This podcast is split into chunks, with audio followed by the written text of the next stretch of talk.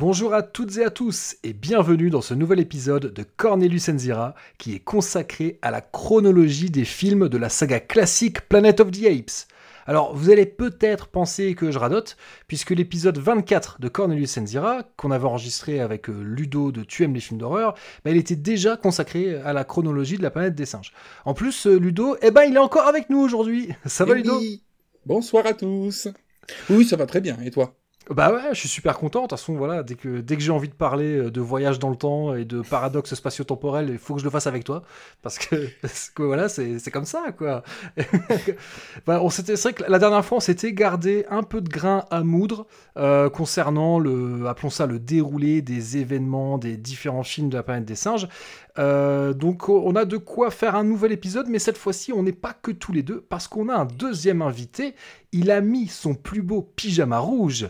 Il est le fruit des amours défendus entre un chimpanzé curieux et une vulcain aventureuse. C'est le chaînon manquant entre Star Trek et la planète des singes, un spécimen parfait, mon ami Rémi. Bonjour Zaïs, bonjour à toutes et à tous. Merci pour cette introduction. Au début, je pensais que tu allais parler de l'autre encore, le- la, la troisième personne.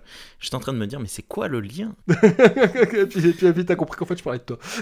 Eh oui, oui, oui. Ah bon, ça va, alors t'es content pour ta première dans Cornelius Enzira Je suis très content. Merci beaucoup de l'invitation. Euh, merci euh, Ludo et euh, d'avoir accepté que je vienne également. Bah, Il a fallu un peu le forcer. hein. Je tiens à dire que j'ai écouté la première. Je suis pas du tout d'accord avec tout ce que tu as dit, euh, Ludo. Donc je vais passer les, les prochaines deux heures à te. euh, Mais c'est normal en réalité. euh, on n'est jamais d'accord avec ce que je dis. Bah, on va voir. On va voir si, si, si le quatrième de la bande euh, euh, sera d'accord ou pas. Donc c'est le retour du fils prodigue. Il avait disparu de la scène podcastique francophone depuis tellement longtemps que beaucoup doutaient de son existence même. Certains prétendent l'avoir vu rôdant dans des forêts de pommiers, pété comme un coin entre le Mont Saint-Michel et la baie de Somme, habillé de vêtements moulants et fluo. Il est de retour, le Sasquatch normand, le seul, l'unique, le geek légendaire, mon ami Master Fred. T'es un vrai malade. T'es un vrai malade. ça faisait tellement longtemps que t'étais pas venu, il fallait. Ouais, ouais, fallait me soigner. Non, c'est super. Voilà. Je suis ouais, Fallait très heureux d'être avec vous euh, ce soir. Ouais, ben, j'ai rien de très brillant à dire, donc euh, voilà. Enfin, ceci dit, oui, euh, ce qu'a dit Ludo, je suis tout à fait d'accord avec Rémi. C'était quand même vachement de la merde dans la première. Oui.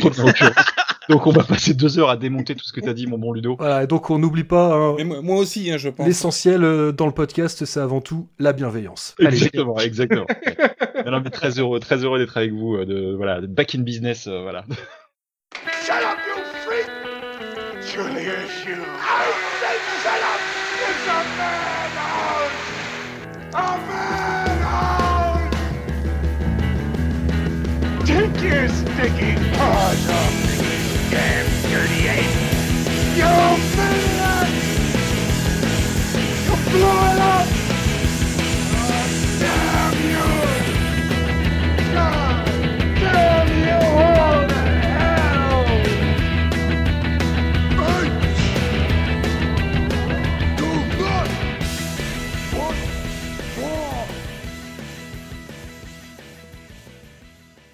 Donc, au cours de l'épisode 24, on avait euh, parlé de différentes choses. On avait notamment fait un, petit retour sur quelques, notions de base concernant le voyage dans le temps. Et donc, on avait rappelé euh, les différentes dates, euh, les dates importantes de la saga Planète des Singes. Et ce qu'on avait laissé de côté, c'est un travail qui avait été effectué par Andrew Gasca. Euh, alors, je vais expliquer qui est Andrew Gasca. Donc, c'est l'auteur de deux romans euh, qui s'appelle Conspiracy of the Planet of the Apes et Death of the Planet of the Apes. Il avait également écrit, enfin il a également euh, écrit une nouvelle qui s'appelle The Unknown Ape, qui était parue dans Tales from the Forbidden Zone, une anthologie d'histoires courtes qui avait été publiée chez Titan Books, éditée par Jim Beard et Rich Handley. Donc il- a, il avait proposé, il avait mis ça à disposition sur, sur les réseaux sociaux et je me suis amusé à, traduire et à un peu résumer euh, une, tentative qu'il a faite d'une proposition de, timeline, euh, donc différentes timelines de la- concernant la, la saga Planet of the Apes. Et donc je voulais soumettre ça à nos auditeurs et bien évidemment euh, à vous, donc soumettre ça à vos réactions.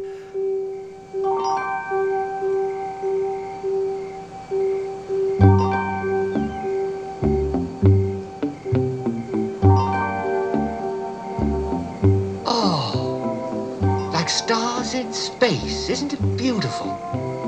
Yes, it is. From here. Oh. we must move on.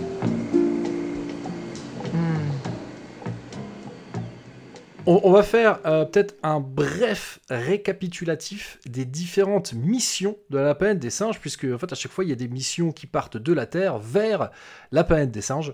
Euh, donc la première mission qu'on va appeler la mission Taylor, elle est partie en 1972 euh, et pour atterrir en 3978. Euh, il y a ensuite une deuxième mission. Donc, euh, donc la première mission, la mission Taylor, c'est bien évidemment dans le tout premier film, hein, dans, dans Planet of the Apes, la, la planète des singes.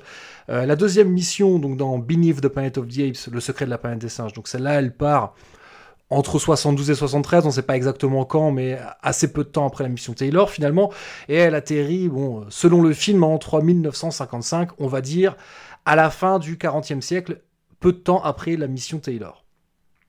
Ensuite, il y a une troisième mission, donc euh, mission, alors ce- cette fois-ci on va parler de, la série animée, donc une, mission à bord du Venturer euh, qui, contient donc euh, deux, trois astronautes, pardon, Bill, Jeff et Judy.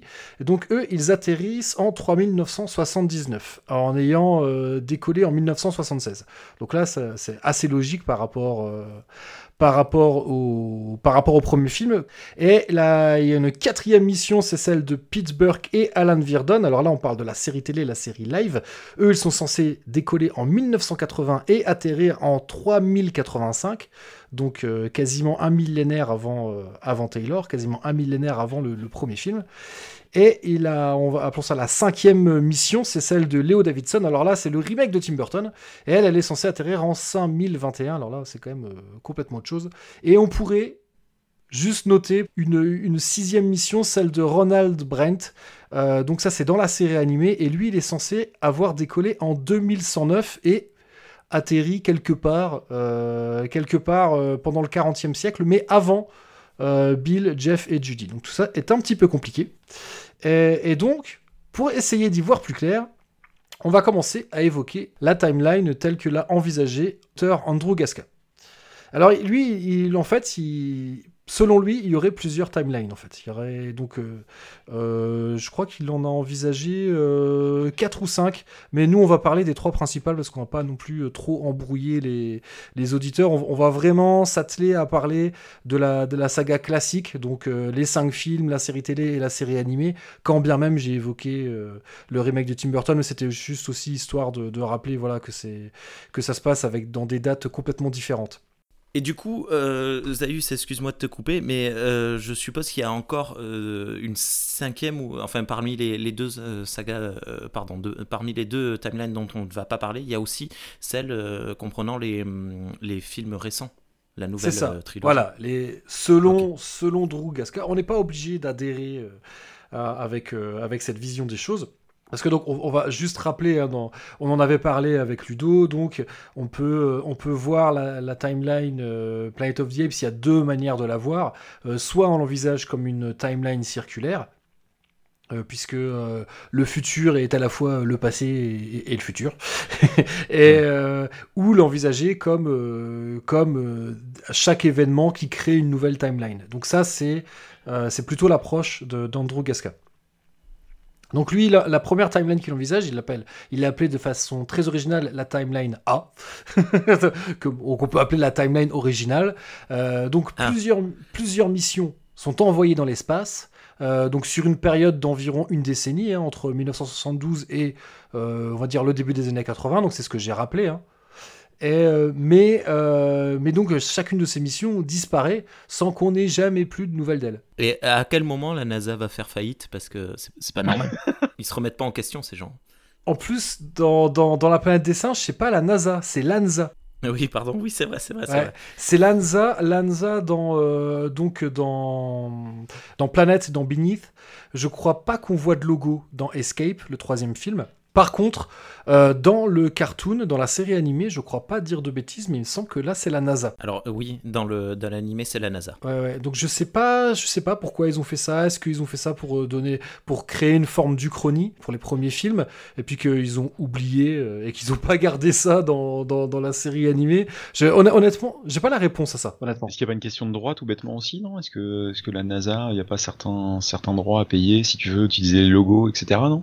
C'est ouais, ou ou peut-être pas peut-être pas nécessairement des droits parce que c'est quand même c'est une c'est une agence publique euh, quelque part à la NASA. Enfin, je crois pas dire de bêtises. Hein, Oui, Euh, oui, je non, je suis d'accord avec toi. Mais peut-être euh, simplement une histoire d'autorisation. Ouais, comme il y a des, je sais pas, des logos, noms, etc. Ça doit être sûrement copyrighté, même si tant, quand Ouais. bien même c'est public, euh, bon, je sais pas. Enfin, Il doit y avoir au moins un minimum, ouais, une autorisation à demander. Peut-être qu'ils n'ont simplement pas fait. Très honnêtement, c'est une question que je me suis déjà posée, mais auquel j'ai jamais, j'ai jamais non plus creusé le sujet à fond pour essayer de trouver la réponse. Il y a sûrement une explication. Alors, par contre, non, ce qui est marrant, c'est que euh, euh, Drew Gasca, il- ça, bon, j'ai déjà expliqué, je peux réexpliquer vite fait euh, le, co- le concept de ces romans. En fait, ce qu'il a fait dans Conspiracy of the Planet of the Apes, le- le roman se passe vraiment exactement en même temps que le tout premier film, sauf que au lieu que le personnage principal soit Taylor, eh bien on va suivre London. Et donc c'est comme si c'est comme s'il y avait un deuxième film qui avait été tourné en même temps, mais euh, qui n'avait pas suivi les mêmes personnages. Euh, donc euh, Zira et Cornelius, euh, Taylor sont des personnages vraiment très secondaires, voire même perdus un peu dans dans, le fond de l'image, quoi. Et, donc c'est euh, London euh, et bah, il y a Galen également qui est un personnage très important. Non, alors pas le Galen de la série télé, mais le Galen, le donc le vétérinaire que l'on voit juste un tout petit peu euh, dans, dans, dans la planète des singes dans le premier film. Là, ça devient un personnage principal. Il n'y a pas de sonde. Trouvez-en une. Oui, docteur. Ce bloc chirurgical est très sale. Docteur, ces animaux sont sales. Ils puent. Ils nous transmettent des maladies contagieuses. On devrait les aseptiser avant de les amener ici. Vous n'avez pas l'air très satisfait de votre travail. Je ne suis pas beaucoup plus qu'un vétérinaire dans ce laboratoire. Vous deviez parler de moi au docteur Zayus, il me semble. Donc il, invente toute une backstory euh, à tous ces personnages-là, euh, qui, n'en ont pas dans les films.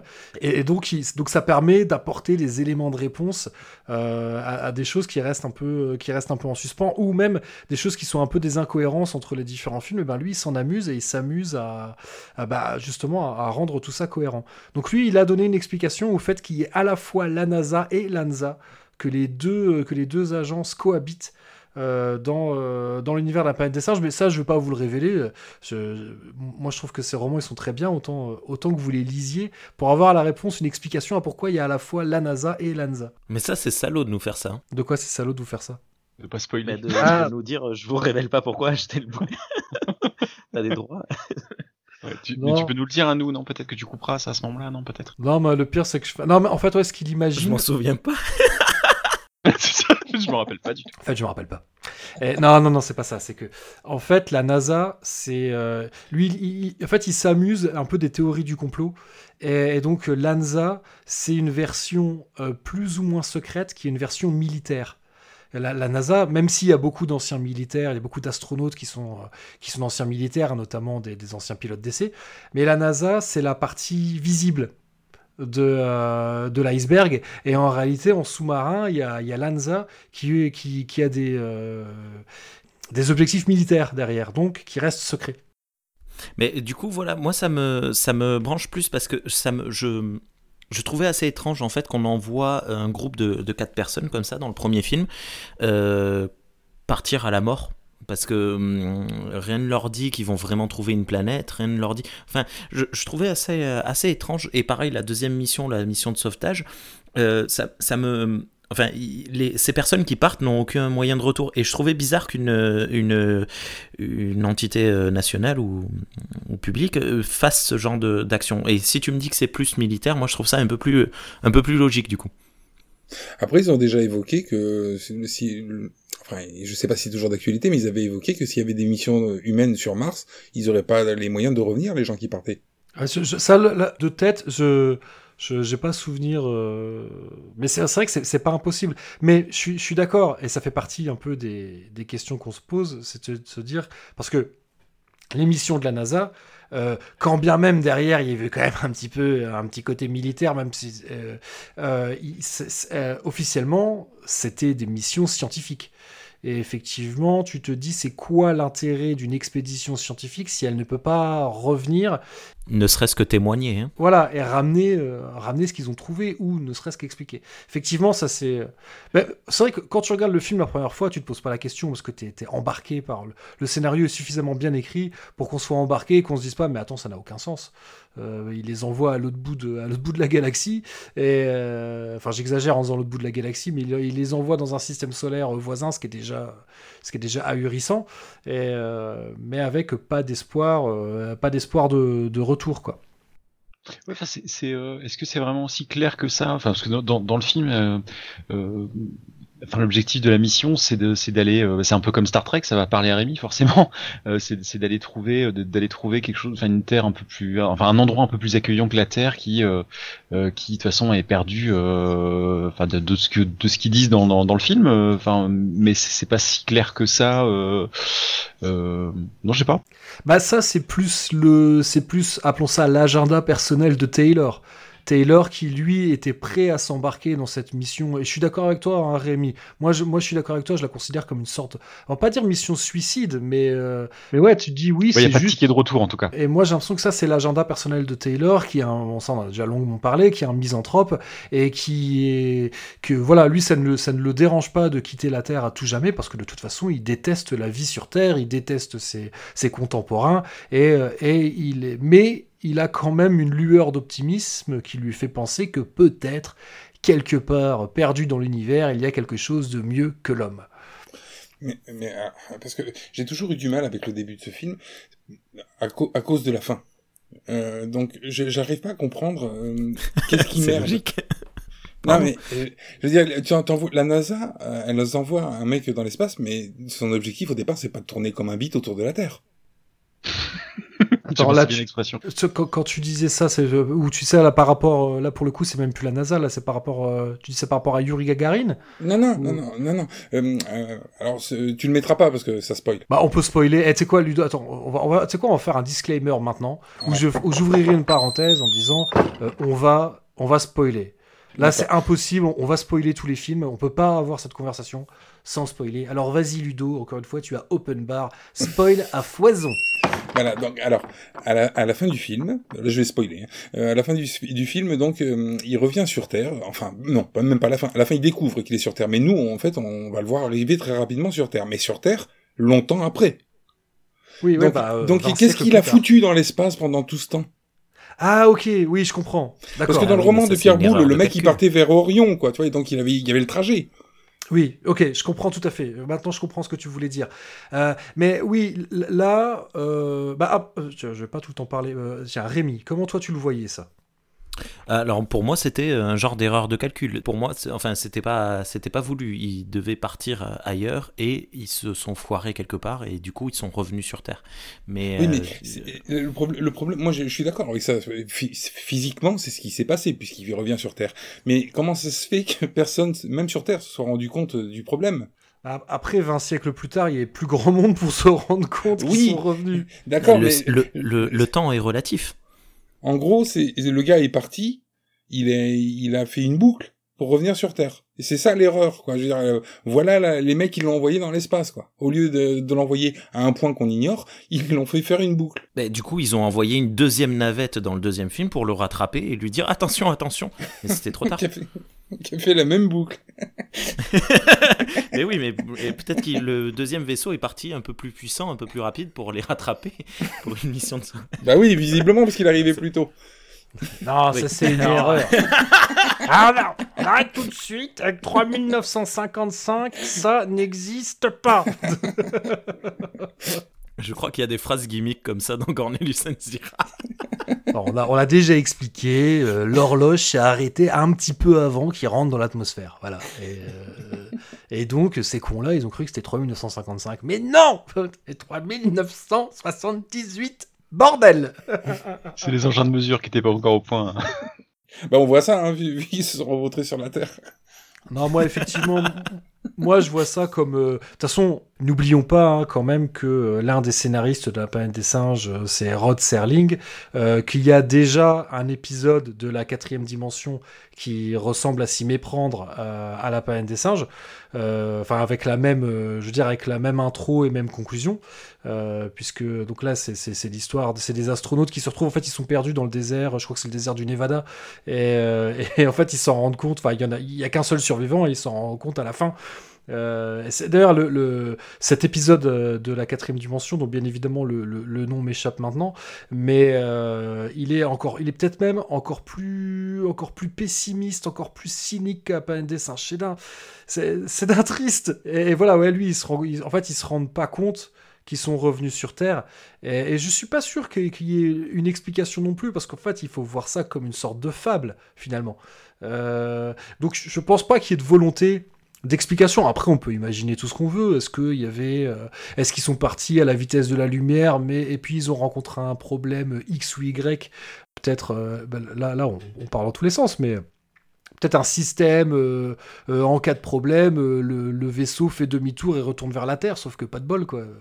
sauf qu'il met 2000 ans à faire ça, quoi. Bah, alors, so- soit, admettons, ça, ça je, je veux bien, parce que, euh, bon, bah, dans les vieux films, il y avait plein de non-dits, qui c'était pas plus mal d'ailleurs. Mais, euh, mais bah, par contre, moi, ce que j'ai toujours pas, dans mon background, là, avec euh, la planète des, des singes, j'ai toujours pas sa mission. C'est quoi vraiment sa mission? Quand il part, au départ Parce que bon, lui, il s'en fout d'abandonner la Terre, tout, on a bien compris. Mais sa mission, il part faire quoi Ils partent faire quoi tous ensemble, Non, c'est pas bien clair, effectivement. Donc, d'autant plus qu'on va, on va peut-être juste rappeler euh, pour les auditeurs qui auraient plus tout en tête. Donc, ils sont quatre dans la mission euh, qu'on va appeler la mission Taylor. Donc, euh, Taylor, hein, qui, est, qui, est- le skipper, le, commandant. Et puis, il y a Dodge, qui est. Qui, est clairement le plus le, scientifique de la bande, Landon, donc un autre astronaute, et il y a Stewart qui est une femme et qui ne va pas survivre euh, à ce voyage. D'ailleurs, ap- après tout, pourquoi ça ne serait pas ça finalement? La fuite d'air dans son... euh, Donc elle meurt pendant qu'elle est en... pendant qu'ils sont en sommeil artificiel, parce qu'il y a une fuite, euh, il y d'oxygène dans, dans le... appelons ça l'espèce de, de cloche dans laquelle ils, dans laquelle ils sont en, en hypersommeil. Après tout, est-ce que ça ne serait pas ça finalement Qui déclenche un mécanisme de... pour les faire retourner sur Terre, sauf que pas de bol, ils étaient déjà, ils étaient déjà trop loin quand c'est arrivé. Sur l'épisode de la quatrième dimension dont tu parlais, euh, il me semble que c'est l'épisode, un épisode de la, de la saison 4, épisode numéro 6, qui s'appelle Le vaisseau de la mort, et qui a été scénarisé par Richard Matheson. Euh, non, il me semble que Non, c'est pas celui-là. Ça en a encore un autre. Euh, non, non, parce que je crois qu'il y a la, c'est la flèche, je sais pas quoi. La flèche dans le ciel. Huit Ah, hommes qui participent à un vol spatial s'écrasent sur le sol d'une planète inconnue. Euh, le vaisseau s'était écrasé sur la Terre. Donc autant pour moi, voilà, c'est I Shot an Arrow into the Air, euh, qui est euh, donc ouais, Rod Serling qui a scénarisé, et c'est Stuart Rosenberg qui a euh, qui a réalisé ça. Non, non, mais il y, a- il y a plein de, il y, a- il y a vraiment, vraiment, euh, ça sont c'est. C'est c'est lui qui avait fait Amityville, Stuart Rosenberg. Ah non, mais c'est pour toi, c'est- pour toi, Ludo. Oui, oui, merci. il l'a fait pour moi, le gars? C'est sympa. Mais non, mais comme tu parles de films d'horreur dans ton podcast, voilà. Non, non, mais c'est- une mine d'or, hein, la, c'est une mine d'or, la, la, la comment. euh, La pleine- Enfin, les, oui. euh, La quatrième la dimension, quatrième c'est. dimension, ouais, ouais, c'est Et d'ailleurs, il y a énormément de parallèles à faire avec la planète des singes parce qu'il y a, il y a- il y a- c'est pas le seul épisode euh, qui Et avec est. Alors, oui, ah oui, ah, c'est avec- de toute façon, il y a plein de liens à faire entre Star Trek et la planète des singes et euh, et puis avec euh, et puis avec Twilight Zone. C'est euh, il y a, il y a plein plein d'acteurs, euh, de réalisateurs. Il y a Ted Post hein, qui a réalisé. euh, il y a un épisode réalisé par Ted Post, donc Ted Post qui a fait. Ouais, qui a réalisé Bénis, ouais. Hmm. Ouais, ouais, et qui, il a fait un épisode qui est super bien aussi. Euh, c'est un peu un épisode sur la paranoïa et euh, enfin, vraiment. Enfin bref, c'est voilà, c'est la recommandation jamais entendue. La quatrième dimension, allez-y, c'est super. Euh, jamais personne ne l'a dit. Vous ne l'avez jamais entendu nulle part. Non, non, c'est clair. c'est pas très connu. Alors c'est pas très connu. Aujourd'hui, donc en Elus Zira, la reco du Dr Zaius. ah moi je dénonce. Hein. Moi j'ai pas peur. Moi j'ai pas peur d'aller contre, tu vois, contre l'opinion générale. Non, mais il faut, il faut commencer par J'ai découvert, une petite série. Ah oui. Oh my god, I was wrong. It was Earth all along. You finally made a monkey. Yes, we finally made a monkey. Yes, you finally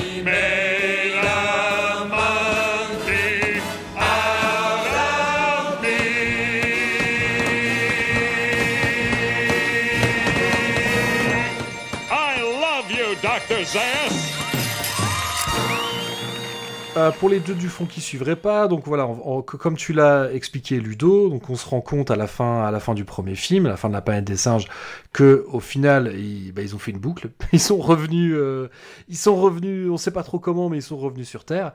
Euh, et donc il y a une deuxième mission. Alors pareil, là peut-être que vous aurez des choses à dire là-dessus. Donc il y a une mission de secours qui est quand même envoyée. Euh, Donc ça, c'est dans Binis, le deuxième film. Donc qui pourrait quand même laisser à penser que peut-être ils attendaient euh, pas nécessairement le retour de la mission Taylor, mais au moins une carte postale, quoi, des nouvelles. Et euh, comme ils en ont pas eu, ils se sont dit, ah bah tiens, on va envoyer un autre vaisseau qui va suivre exactement la même trajectoire. C'est pas, du... la poste c'est pas du tout hasardeux comme plan. Et donc, à la fin de ce, de ce deuxième film, on comprend, euh, à la rigueur, même, pour le coup, on n'est pas obligé de spoiler la fin de Binis. Allez, à ça, à la rigueur, on peut, on peut, on peut se l'épargner. Mais dans le, troisième film, cette fois-ci, on on est en 1973. Donc, c'est un peu, là, c'est pas retour vers le futur, c'est retour vers le passé.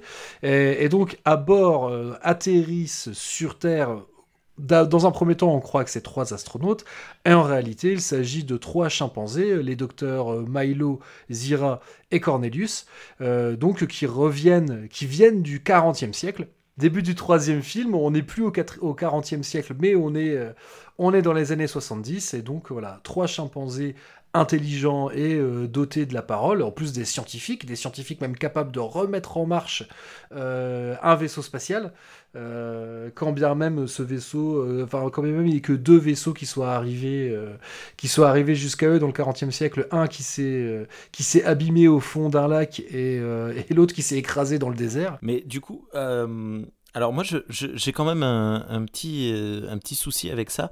Euh, je, je sais que ça va, ça va énerver Ludo euh, par rapport à ce qu'il disait dans l'émission précédente. Euh, mais moi, je, crois réellement qu'en fait, euh, les, trois premiers films ne font pas partie d'une même, euh, timeline, euh, vraiment. Dans le sens où le temps donné au docteur Milo entre le deuxième et le troisième film, entre la fin du deuxième, non, entre la fin du premier pardon film et le début du troisième film, et enfin, ça me semble complètement irréalisable et irréaliste. Du coup, je, je pense sincèrement que ce ces, ces trois films ne se situent pas dans la même euh, dans le même univers. Ce sont trois films d'univers parallèles. Ah, donc tu veux dire Rémi, pour toi il n'a pas eu le temps de, me mettre au point le, vaisseau qui permet à Cornelius Zira et enfin qui lui permettent à lui et à Cornelius Zira de repartir euh, de repartir après une fois que la Terre est détruite quoi. Ça? Ben, il faut Ah, il a aller. spoilé, ah, il a spoilé le 2. Oui pardon désolé. Désolé. Non, mais non, mais c'est pas grave. Ah, même temps, non, mais je crois que non non Spoiler tu, tu l'as le- dit tout à l'heure on peut pas éviter les spoils évidemment. Eh bah Là, oui, ça, va- oui. ça va être un- Spoiler le 2, ça permet d'expliquer pourquoi ils repartent dans le passé. Ils peuvent pas aller dans le futur, il n'y a plus de futur. Ah, Ça C'est sûr. ouais. Ça c'est certain. D'accord, je, je l'accepte. Mais euh, il faut aller dans la zone euh, forbidden pour euh, récupérer le vaisseau, savoir où est-ce qu'il est tombé, trouver du matériel pour, euh, pour pouvoir le récupérer, le remettre en état de marche. On utilisait encore la fission nucléaire euh, ou le, le pétrole ou je sais pas quel euh, moyen de truc. in- Enfin voilà, il faut utiliser des bons carburants. Il faut remettre en place des composants électroniques, électriques. Enfin, c'est complètement ok euh, dans, dans, dans cette euh, saga-là. le- les singes en sont un genre de première révolution industrielle, tout ça. Peut-être qu'ils Même pas, utilisent hein. le charbon, on sait qu'ils utilisent du magnésium vu qu'ils font des photos, tout ça.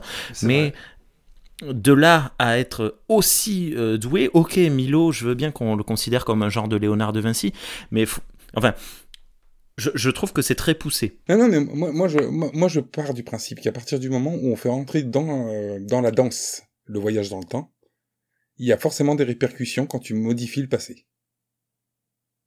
Et à partir du moment où tu les fais arriver dans le passé, ça veut dire qu'il y a, une euh, eu modification du, temps, et donc il n'est pas idiot de penser que ce qui s'est passé dans les deux premiers films est déjà altéré au début du troisième. Je veux bien que tu développes, parce que là, je ton cerveau a plus vite que le mien. Donc, je, je- je veux bien que tu ralentisses un peu. Développe un peu, juste. euh, Disons, les, les, les singes qu'on découvre dans la planète des singes ne sont pas les mêmes singes qu'on va découvrir dans la, dans la suite, puisqu'ils ont déjà été modifiés par euh, l'arrivée euh, de, de Taylor dans le premier, puis euh, de l'autre dont j'ai oublié le prénom dans le deuxième. Brent. Brent. Ouais, oui, en fait, donc, donc si juste pour euh, être sûr que déjà moi j'ai compris, puis être sûr que, que les auditeurs comprennent. Enfin, peut-être que je ne doute pas que les auditeurs comprennent plus vite que moi.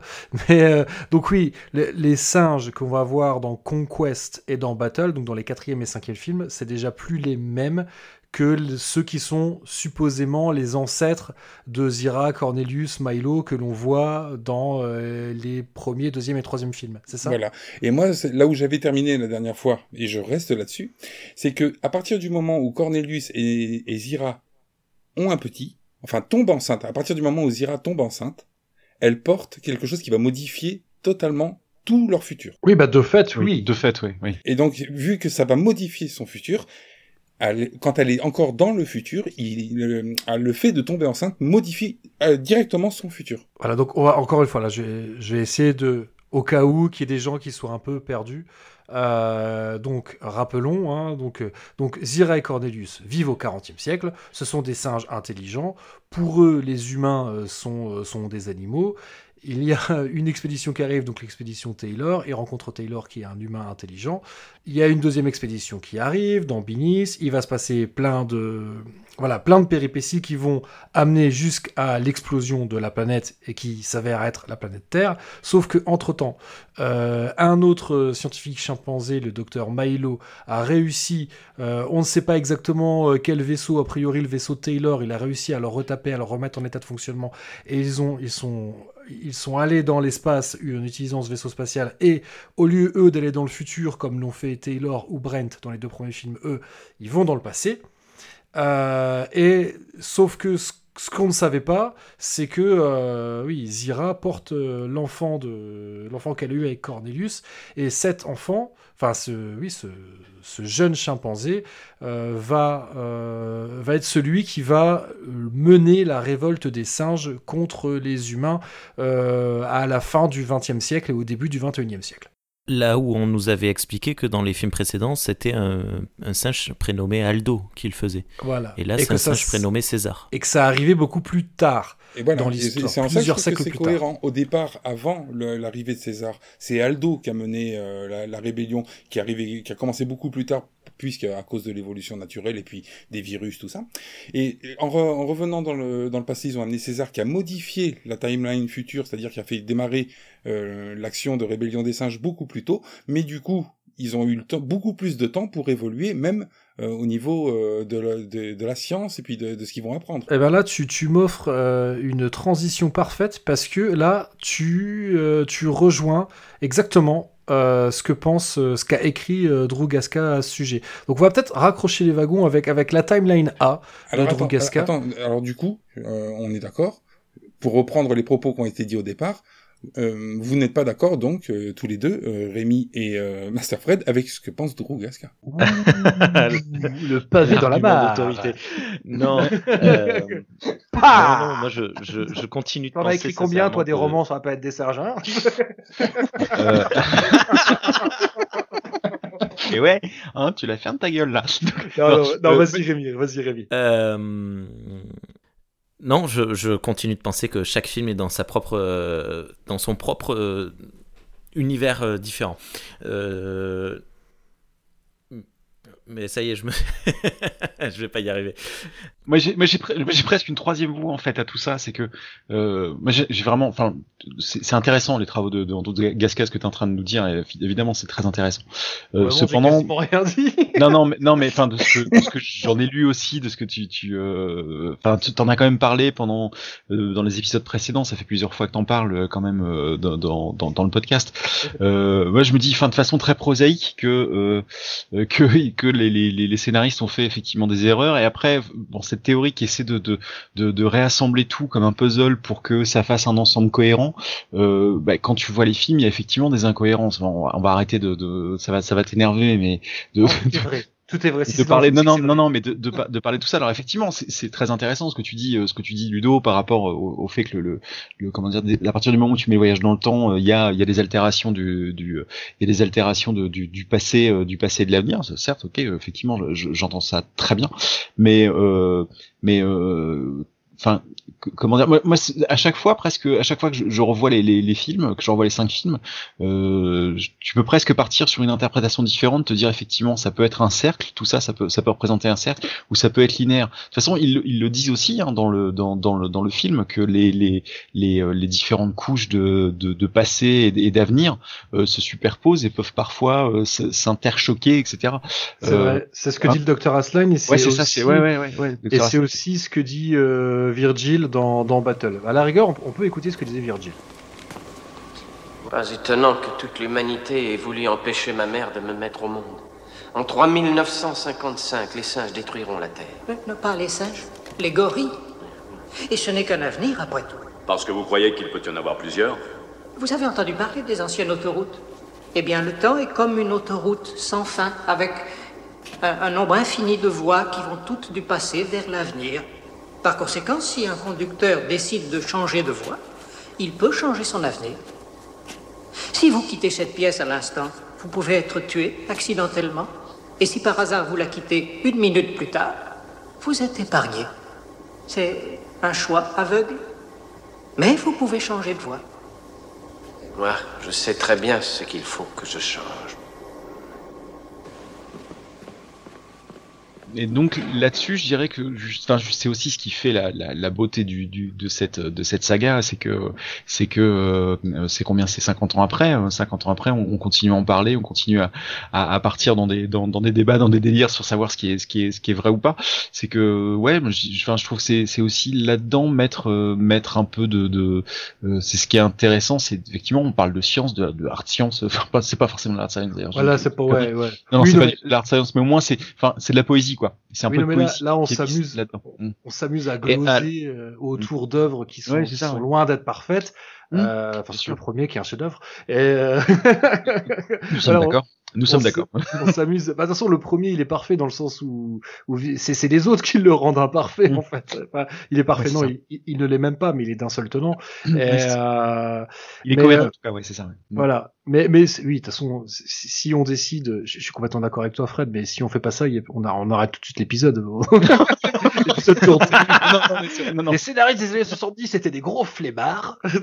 Arrêtez Ils ne d'être se fan de il y, a- autres. il y a effectivement des erreurs grossières. Et, et je- est-ce que c'est pas aussi, euh, euh, est-ce qu'on faisait vraiment attention à tout ça à l'époque de réalisation des films Parce que c'est la c'est aussi la, culture, la culture geek aussi qui a introduit tout ça, où effectivement, bah, où on est euh, fan de science-fiction, fan de, euh, de de ces films-là, et on va aller regarder à la, à la loupe tout ce qui se, tout ce qui se passe, tout ce qui se dit autour, pour essayer effectivement de trouver une, cohé- une, une cohérence euh, ou justement des incohérences.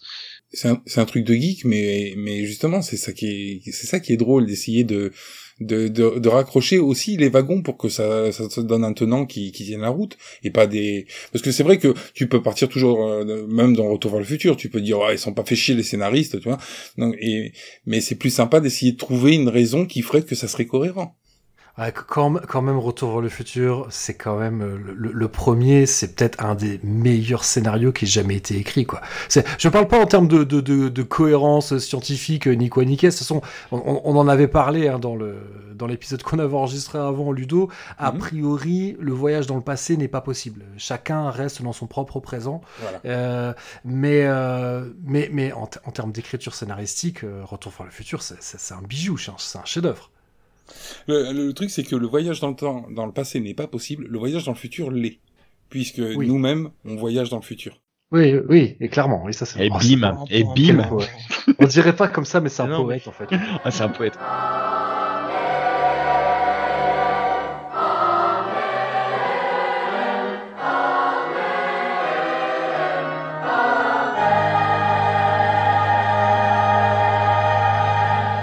Rémi, t'allais dire quelque chose. Oh, T'allais t'allais dire quelque chose de sérieux, je crois.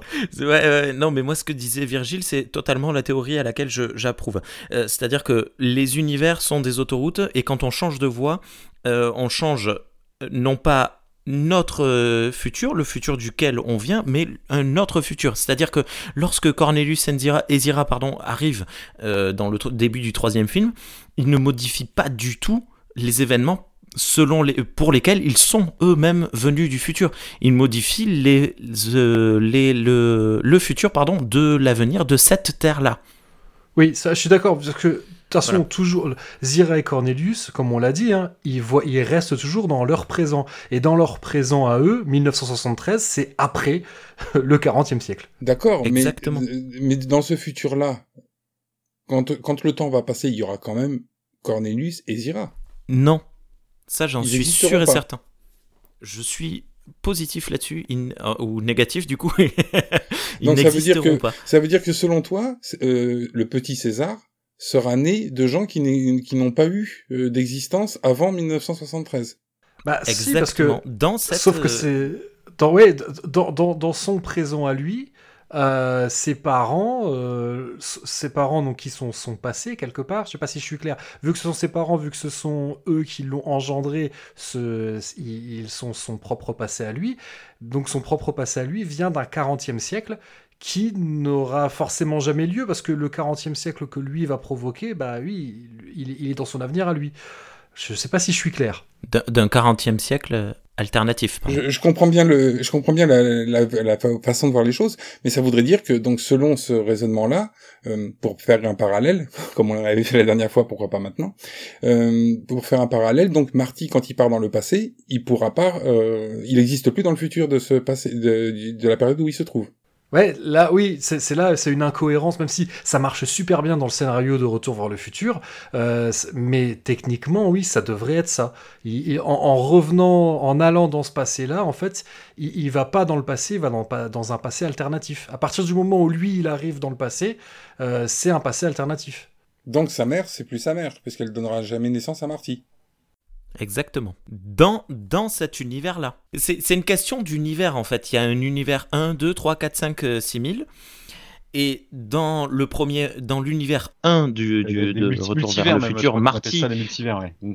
Ouais, voilà, l'univers 666, tout ça. Dans le deuxième, euh, Marty part dans un deuxième univers, euh, aider son père à, à draguer sa mère. Et après, par contre, il reste dans ce deuxième univers. Puis après, il part dans un troisième univers lorsqu'il y a euh, euh, les problèmes avec euh, Biff Tannen. Mais c'est dans le deuxième, ça. C'est pas dans le Oui, premier. Enfin oui. bref. Mais Oui, oui, c'est oui, vrai parce que le futur qu'il va rejoindre, c'était pas son présent à lui, vu que, vu que là cette fois-ci, cette fois-ci, ses parents, ils ont une vie, une trajectoire totalement différente. Et ce qui est génial, c'est qu'il n'a aucun souvenir. C'est pas comme dans le film L'effet papillon. Son cerveau ne se remet pas à jour. Il ne sait pas ce qui s'est passé pendant une brèche de euh, une quarantaine d'années, quoi. Donc dans le dans Retour vers le futur, quand il rentre, quand il démarre avec la voiture sur le parking, euh, il explose. Il se désintègre Non, il pour les gens. c'est tout. Non mais dans- oui, mais pour les gens qui restent dans l'autre univers, Ah oui, Bah, il oui, oui, revient là, il le voit disparaître. il reviendra jamais. Exactement. De toute façon, il n'y a plus personne qui l'attend, hein, vu que Doc est mort dans celui-là. Voilà. Il y a sa petite Et les. Libyens ont gagné. Tiens, à, à ce, à ce titre, euh, je, je, peux vous lire un, un petit morceau de, de, de la Wikipédia, donc qui fait un, justement sur, le, sur la définition des multivers, euh, juste pour, je pas, éclairer, enfin, d'un- autre jour, euh, tout ce qu'on est en train de se dire. Donc, Nicolas Decus et ainsi que Giordano Bruno évoquent des mondes distincts les uns des autres. Toutefois, Bruno ne concevait pas l'existence d'une multitude d'univers, mais soutenait plutôt que l'univers est infini et dépourvu de centre, incluant une multitude de mondes centrés sur leur étoile.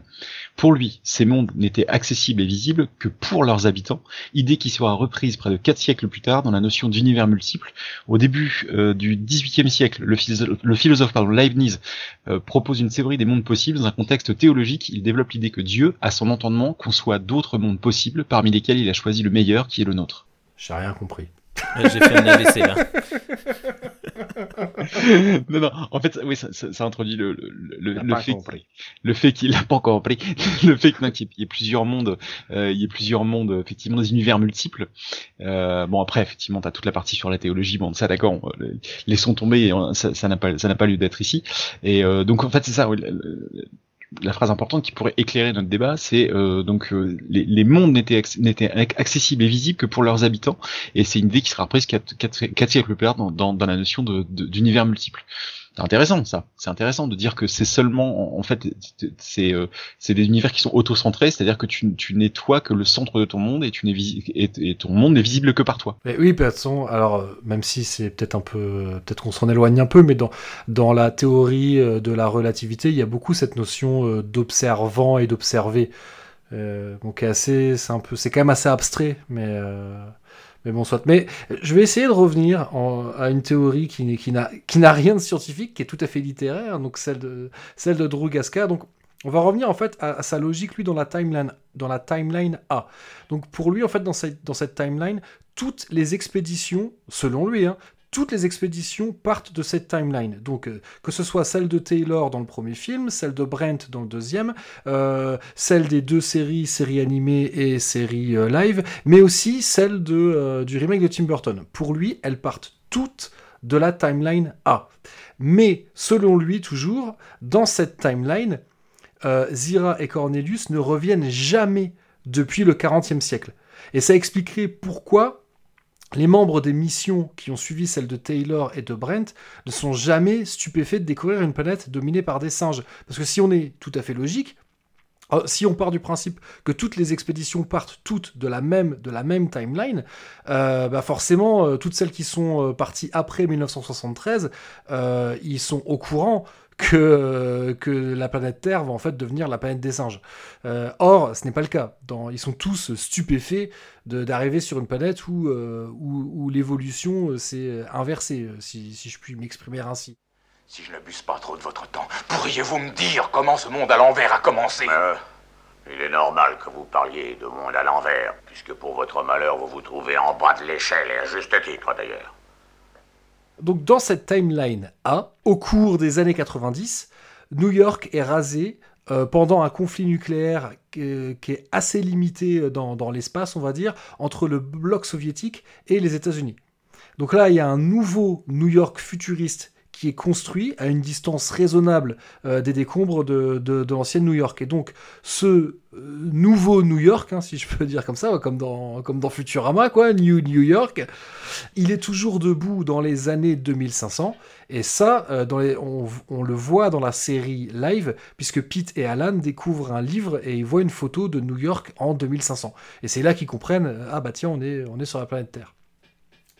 Donc toujours dans cette même timeline, au cours du 26e siècle, euh, donc il y a une épidémie qui va tuer les animaux de compagnie, hein, tous les animaux domestiques, et donc cette épidémie, elle est ramenée involontairement depuis l'espace par un astronaute. Donc les singes vont être modifiés génétiquement pour devenir des animaux domestiques dans un premier temps, puis des esclaves, jusqu'à ce qu'ils se retournent contre les humains. Et donc ça, c'est ce que c'est ce qu'explique finalement Zira et Cornelius dans Escape. J'en reviens à la théorie de, Drew Gasca. Donc ensuite, donc il, y a un conflit entre les singes et les humains. Conflit qui va provoquer une catastrophe nucléaire qui va ramener l'humanité à l'âge de pierre. Et le virus qui a tué chiens et chats, euh, il va muter à cause des radiations. Et, euh, donc, euh, il va muter en une maladie qui diminue les facultés intellectuelles des humains et améliore celles des singes. Ça, c'est vrai que c'est pas mal. Ça, ça, ça, expliquerait, euh, ça expliquerait ce que l'on voit dans, le premier film, hein, euh, donc dans, Planet of the Apes.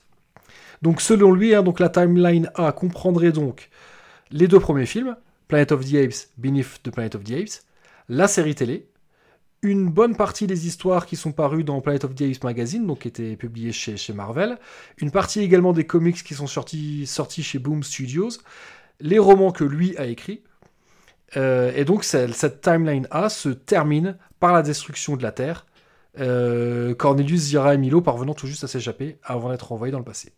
Voilà, donc ça c'est la timeline A. Ok. C'est assez pratique d'inclure ses propres romans euh, dans cette timeline. Il s'est fait chier quand même à, à, tout regrouper, quoi, pour que ce soit cohérent. Oui, bah, forcément, lui, pour, pour pouvoir. Ouais, en même temps, c'est ça, ça, ça, montre qu'il a une, une vision il avait globale. Pas le choix. Ouais. Pour écrire ses romans, il avait. Non, vas-y, vas-y, dis-le, Fred, ce que j'ai beaucoup parlé. Non, non, c'est enfin, non, non, c'est ça, c'est ce que je suis en train de, en train de dire. Enfin, je pense qu'on a, on a à peu près la même chose. C'est, c'est que oui, c'est ça. Il, il, se met, euh, il a une vision cohérente. Enfin, il essaie d'avoir une vision cohérente de de de, de, l'univers, de l'univers Pota. Donc effectivement, il se met, euh, il a, il a une, une compréhension très profonde du, du de, de, ce sur quoi il est en train d'écrire. Enfin, c'est, c'est, c'est plutôt, c'est plutôt bien. C'est plutôt chouette d'avoir, d'avoir ça. Il y a, il y a tant de scénaristes et des qui, qui, qui, écrivent sur des, sur des, euh, sur des mondes qui connaissent pas, qui connaissent pas très très bien. Que, voilà. C'est plutôt, pas mal. Puis je pense qu'il avait besoin, euh, pour pouvoir écrire sereinement, de créer, euh, d'essayer déjà de trouver une cohérence parmi toutes les incohérences, pour avoir un background et un cadre qui lui permettent justement de s'amuser. Une fois que tu as défini les règles de ton univers et, et, les, et, les, points de passage obligés, parce que C'est ça qui est super marrant dans ces romans et qui permet, quand on est lecteur, de, de chaque fois de comprendre où on est. Il y a toujours des petits moments où il va réintégrer des dialogues des films, où il va re- redécrire des scènes où tout de suite on, on reconnaît, on comprend de quoi il est en train de parler. Donc ça permet de savoir où on en est. Donc je pense que quand il, peut-être qu'il fait pas comme ça, mais l'impression que ça donne, c'est que quand il écrit ses scénarios, c'est qu'il se met des points de passage obligés.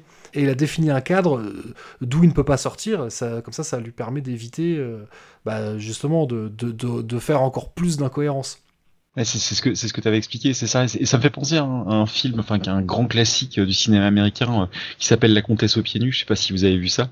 Vu. c'est c'est euh, à- au tout début du film, tu vois, là je spoil rien du tout. Donc Ava Gardner, euh, qui est le personnage principal, donc qui est la fameuse comtesse aux pieds nus, est euh, est, est, est morte. Donc ça ça commence euh, ses funérailles et tu vois finalement toutes les personnes qui ont été importantes dans son parcours, euh, qui euh, qui euh, euh, qui par itération successive euh, montrent l'interprétation qu'ils ont de son histoire et le, moment où eux sont intervenus et tu vas voir en fait par euh, bah, par boucle successive tu vas avoir un, tableau complet.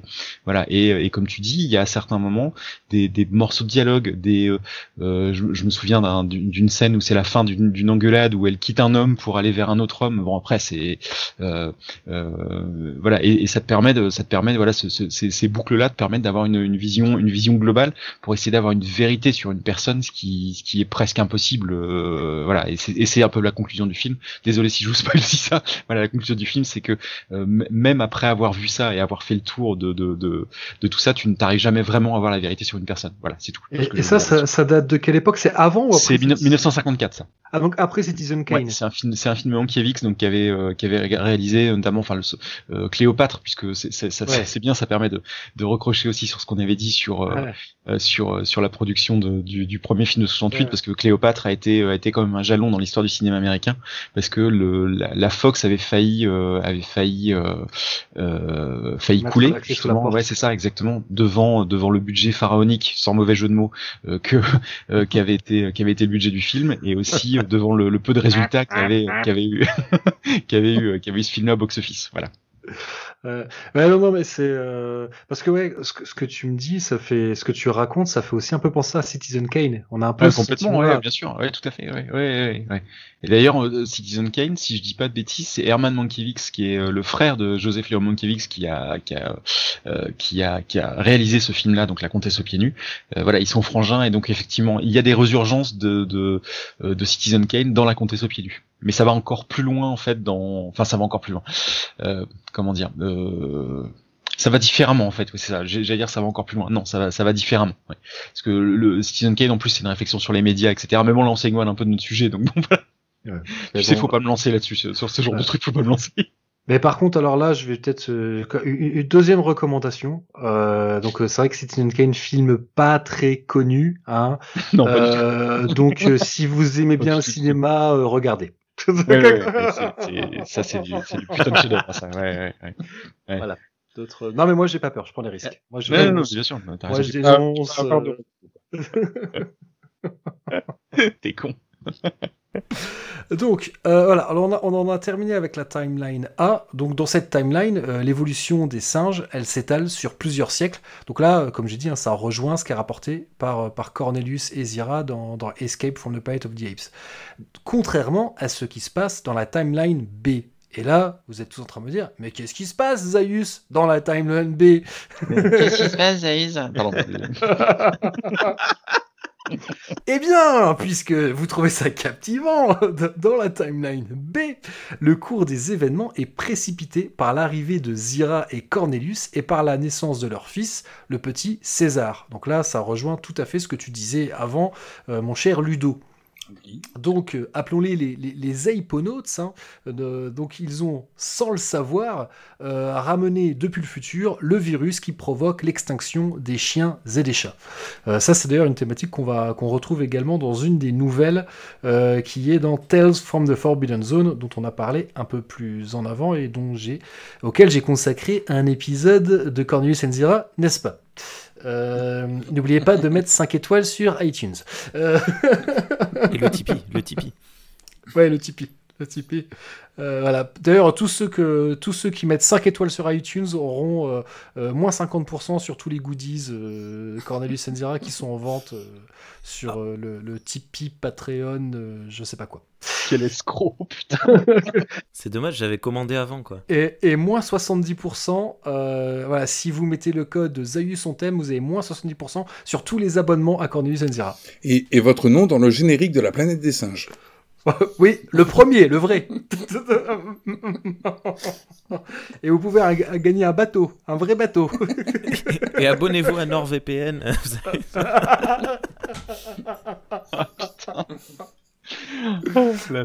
Ce qui est bien, c'est que ça s'arrête jamais, tu sais, il y a des. Et le bonus ultime, c'est de voir Ludo en tutu faire du patinage artistique. Donc, on, on- on va revenir à la timeline B. Donc, dans cette timeline, les singes sont génétiquement modifiés pour devenir des animaux domestiques, mais le gouvernement, averti de la possibilité d'un futur dominé par les singes, décide d'implanter des puces électroniques dans les cerveaux des singes modifiés génétiquement pour inhiber leur développement intellectuel.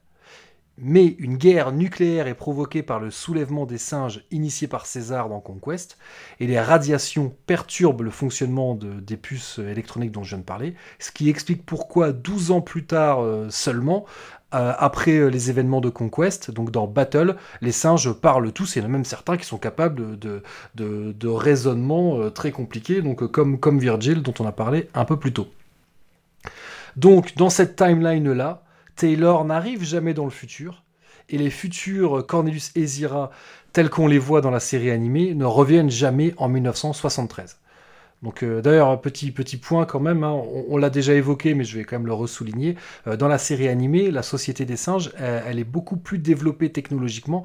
Euh, donc en fait, c'est beaucoup plus proche de ce qui se passe dans, le roman de Pierre Boulle. Voilà. Étonnamment, de toutes les adaptations de, La planète des singes de Pierre Boulle, celle qui en est le plus proche d'un point de vue concernant seulement le développement des singes, eh bien c'est la série animée.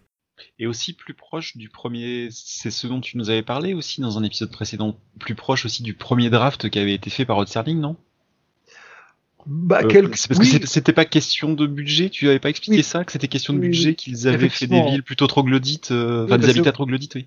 Oui, oui, parce que euh, de son propre aveu, euh, Rod Serling, donc euh, euh, rappelons hein, que le scénario de Rod Serling a été, euh, il a été adapté en comics fin, non, à au cours de l'été 2018, je crois. Le but c'était qu'il soit sorti pour euh, pour les 50 ans du premier film. Il est vachement- il est vachement bien, le comics, d'ailleurs, il est Voilà, voilà, qui a été publié chez Boom Studios et euh, à l'heure où on enregistre, donc euh, avril 2020, je sais pas quand est-ce que, que j'aurai le temps de monter et de publier ça, probablement d'ici mars 2073. Eh bien, sachez qu'en avril 2020, eh ben, c'est sorti euh, chez un éditeur français qui s'appelle Vestron, je crois. Euh, bah, alors avec le, Oui, avec mais le non. confinement, avec le, avec le Covid-19, je sais pas s'il est sorti finalement, Alors, mais en tout moi, cas, je- la sortie. Pardon, excuse-moi de te couper. Je l'ai précommandé. Non. Je l'ai précommandé et j'ai pas de mail. j'ai pas reçu le livre et j'ai pas de, de mail explicatif, quoi que ce soit. Donc je, je, je, je, je, je me tourne vers le, le lawgiver. euh, Est-ce qu'un jour je recevrai mon livre Parce que du coup, euh, j'avais hésité à le prendre en, version originale et je me suis dit non, quand même, on va soutenir l'industrie française. Et malheureusement, euh, voilà, les, les, les choses étant ce qu'elles sont, euh, je, je ne sais pas si je verrai un jour ce livre. on verra. Ah, donc ouais, pour, en revenir à euh, Rod Serling l'a avoué quand il a quand on lui a demandé d'adapter euh, le roman de Pierre Boulle, euh, bah, il s'est fait il s'est fait plaisir. Il a écrit un scénario d'un film tel qu'il aurait envie que ce soit, en, en ne prenant pas du tout en considération euh, bah, tout ce qui est l'aspect euh, l'aspect économique. Donc il a pas voilà, il s'est fait plaisir, il a écrit. euh, je, pense que peut- peut-être qu'il s'est dit euh, en lisant le, roman que de toute façon c'était inadaptable. J'en sais rien. Là, là c'est moi qui extrapole. Mais par contre, il reconnaît qu'il a écrit, il s'est fait plaisir. Et donc, euh, et, et il le reconnaît de lui-même. Il dit oui. Le film, pour adapter le scénario que j'avais écrit, ça aurait été le film le plus cher de l'histoire. Euh, parce que, parce qu'avec l'époque, avec Mais des il fallait le faire, il aurait fallu le faire. Euh, J'ai juste une question, moi. Pourquoi est-ce que euh, Taylor ne, ne revient pas? Ne ne- n'arrivera pas dans le futur? Dans la timeline B? Bah, je pense que le- le- l'idée, c'est parce que si Taylor arrive, alors Zira et Cornelius ont un moyen de revenir dans le passé.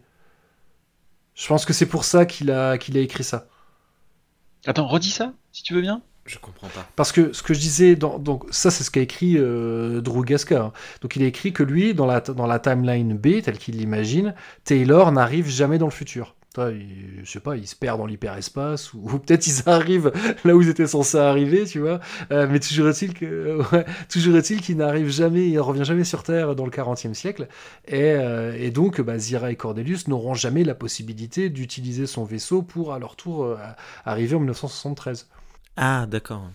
Moi, c'est comme ça que je l'interprète, parce qu'il n'a pas été plus. Je crois pas qu'il est, plus précis que ça dans, son explication, mais, euh, mais j'imagine que c'est que que le pourquoi du comment. Après, oui, on pourrait aussi imaginer euh, Taylor arrive au 40e siècle, mais euh, étant donné qu'on peut estimer que quoi, euh, allez, euh, le docteur Milo, il a en tout et pour tout euh, quelques semaines, allez, au mieux six mois, euh. Allez, on va en extrapolant à mort, en tirant sur la corde à fond, presque un an. Euh, bon, bah, peut-être que là, il n'y arrive pas. et puis, bah, la, Terre, la Terre explose avant qu'il ait réussi à retaper euh, le vaisseau de Taylor. Et, euh, et voilà. Mais bon. Mais dans cette timeline-là, la, la Terre n'explose pas. Ah, oui, oui, bah, oui. Ah bah. Non, on oui. repart sur la conversation d'il y a une demi-heure, mais- Mais non, non, non, mais c'est, non, mais c'est, je, trouve que ton explication est une meilleure explication. Puisque je- rappelons quand même, dans Beneath, c'est Taylor qui fait sauter la Terre. Oui. Oui, c'est en ça, ouais. Mais parce que C'est dans lui qui appuie sur le ma- dans, dans ma vision de ce qui se passe après le cinquième film, pour moi, euh, Taylor arrivera dans quelque part aux alentours de Terror of the Planet of the Apes. Et euh, alors j'ai pas lu les livres, j'ai pas lu euh, Révolution, je, je sais pas trop à quel moment ça se passe, mais euh, Ça Cornelius se, passe, ça se passe entre, entre Conquest et Battle. euh, ah oui, Revolution bon, bah, Planet of rien the à Apes. voir. Euh, donc voilà, Taylor arrive au moment à peu près de Terror. Et euh, Ah mais tu le, fais gens- arri- tu le fais arriver vachement tôt. C'est trop tôt Parce que Terror. Bah ouais, non, Terror, c'est vachement tôt. bon, parce que alors, dans, Taylor, ça. les humains, ils parlent encore. Ouais. Oui, mais ça, c'est pas un problème. C'est pas un problème. Alors attends, on là, va, on, va, on, juste ré- on va juste réexpliquer encore une fois pour ceux qui seraient perdus. euh, Terror on the Planet of the Apes. euh, donc c'est une c'est une série de comics qui a été publiée chez Marvel à partir de 1976, euh, scénarisée par Doug Munch et qui est donc pareil. Doug Munch là il s'est fait il s'est fait vraiment plaisir en écrivant le scénario, mais lui il considère, il a écrit ça en considérant que ça pourrait être le sixième film. Donc sixième film qui se passerait après Battle, donc plus ou moins à la période que l'on voit. Rappelez-vous à la toute fin de, de- Battle for the Planet of the Apes, on voit donc euh, la bataille. euh, je sais jamais si en français c'est la bataille de la planète des singes ou pour la planète des singes. J'arrive jamais à m'en rappeler. Mais bon, soit. Toujours est-il qu'à la toute fin, on voit euh, des, petits singes et des petits enfants et le lawgiver, le législateur euh, incarné par, par John Huston, euh, qui, qui leur fait plus ou moins la classe, hein, quelque part. Et donc ça, c'est supposé se passer au 26 ou 27e siècle. J'ai plus la date en tête, je crois que c'est 27e siècle. Et donc Terror on the Planet of the Apes, quelque part, ça se passe, euh, ça se passe à cette période-là. Donc c'est-à-dire que les singes sont déjà, euh, sont déjà intelligents, c'est déjà plus ou moins eux qui dirigent la société. Néanmoins, les humains, euh, même si c'est déjà un peu des parias, ils font toujours partie de la société et, et ils sont encore capables de parler. J'ouvre une parenthèse pour faire une précision concernant la date officielle de Terror on the Planet of the Apes. On en parlait dans, l'épisode 24 de Cornelius Enzira, dans le numéro 11 du magazine Planet of the Apes, euh, donc de chez Marvel. Il y avait une chronologie qui était, qui était proposée et qui plaçait euh, Terror en 2070, soit à peu près un demi-siècle après, euh, après Battle for the Planet of the Apes, le cinquième film de la, de la saga classique. Et c'est une date qui a également été retenue par Rich Handley dans son livre Timeline of the Planet of the Apes. Voilà, pour moi, en fait, dans, cette, euh, dans cet univers-là, ils n'ont jamais perdu la capacité de parole. Taylor arrive et il découvre une nouvelle civilisation dans laquelle il y a des, des, des, des grands singes et des humains. Et, mais par contre, Cornelius et Zira n'existent toujours pas dans cet univers-là. Ok, Mais je- toi tu t'es fait ta timeline à toi. oui, voilà, mais c'est le canon. tu sais, on se fait nos propres. Mais euh, parce que. Oh, mais t'as raison. hein. non, mais, non, mais si vous aviez rien à dire, je vous aurais pas invité. Non, mais après, bon, déjà, de base, je trouve compliqué de, de, de mettre Terror euh, dans la suite de- du, du cinquième film, mais c'est euh, bon, c'est pas grave. Bah, Ga- Gasca le fait, parce que lui, Ouais. dans sa timeline B, il met Escape, Conquest et Battle, donc les troisième, quatrième et cinquième films, la série animée, Terror on the Planet of the Apes, euh, Revolution on the Planet of the Apes, euh, les comics qui sont sortis chez Malibu Comics, euh, une partie des comics sortis chez Boom, et également euh, The Unknown Ape, la nouvelle qu'il a écrite et qui, figure dans, dans Tales from the Forbidden Zone. Donc là, une nouvelle qui permet à l'oral, qui, qui fait le lien entre toutes les différentes timelines. C'est assez... euh, en une vingtaine de pages, il fait... Je, je- je me répète, hein, je l'ai dit plein de fois, mais en une vingtaine de pages, il est capable d'écrire quelque chose d'absolument euh, incroyable et qui en plus arrive à être bouleversant. Enfin moi, euh, qu- quand je la lis, quand j'arrive aux dernières pages, je suis, je suis quasiment en larmes. hein. Je, je trouve cette histoire magnifique. Euh, mais bon, ça c'est... euh, voilà. Et, mais juste euh, pour, euh, pour dire un dernier mot sur Terror, euh, autant Citizen Kane, le, le- la quatrième dimension, tout ça, laissez tomber. Euh, autant Terror on the Planet of the Apes, je pense que c'est un, un must-read.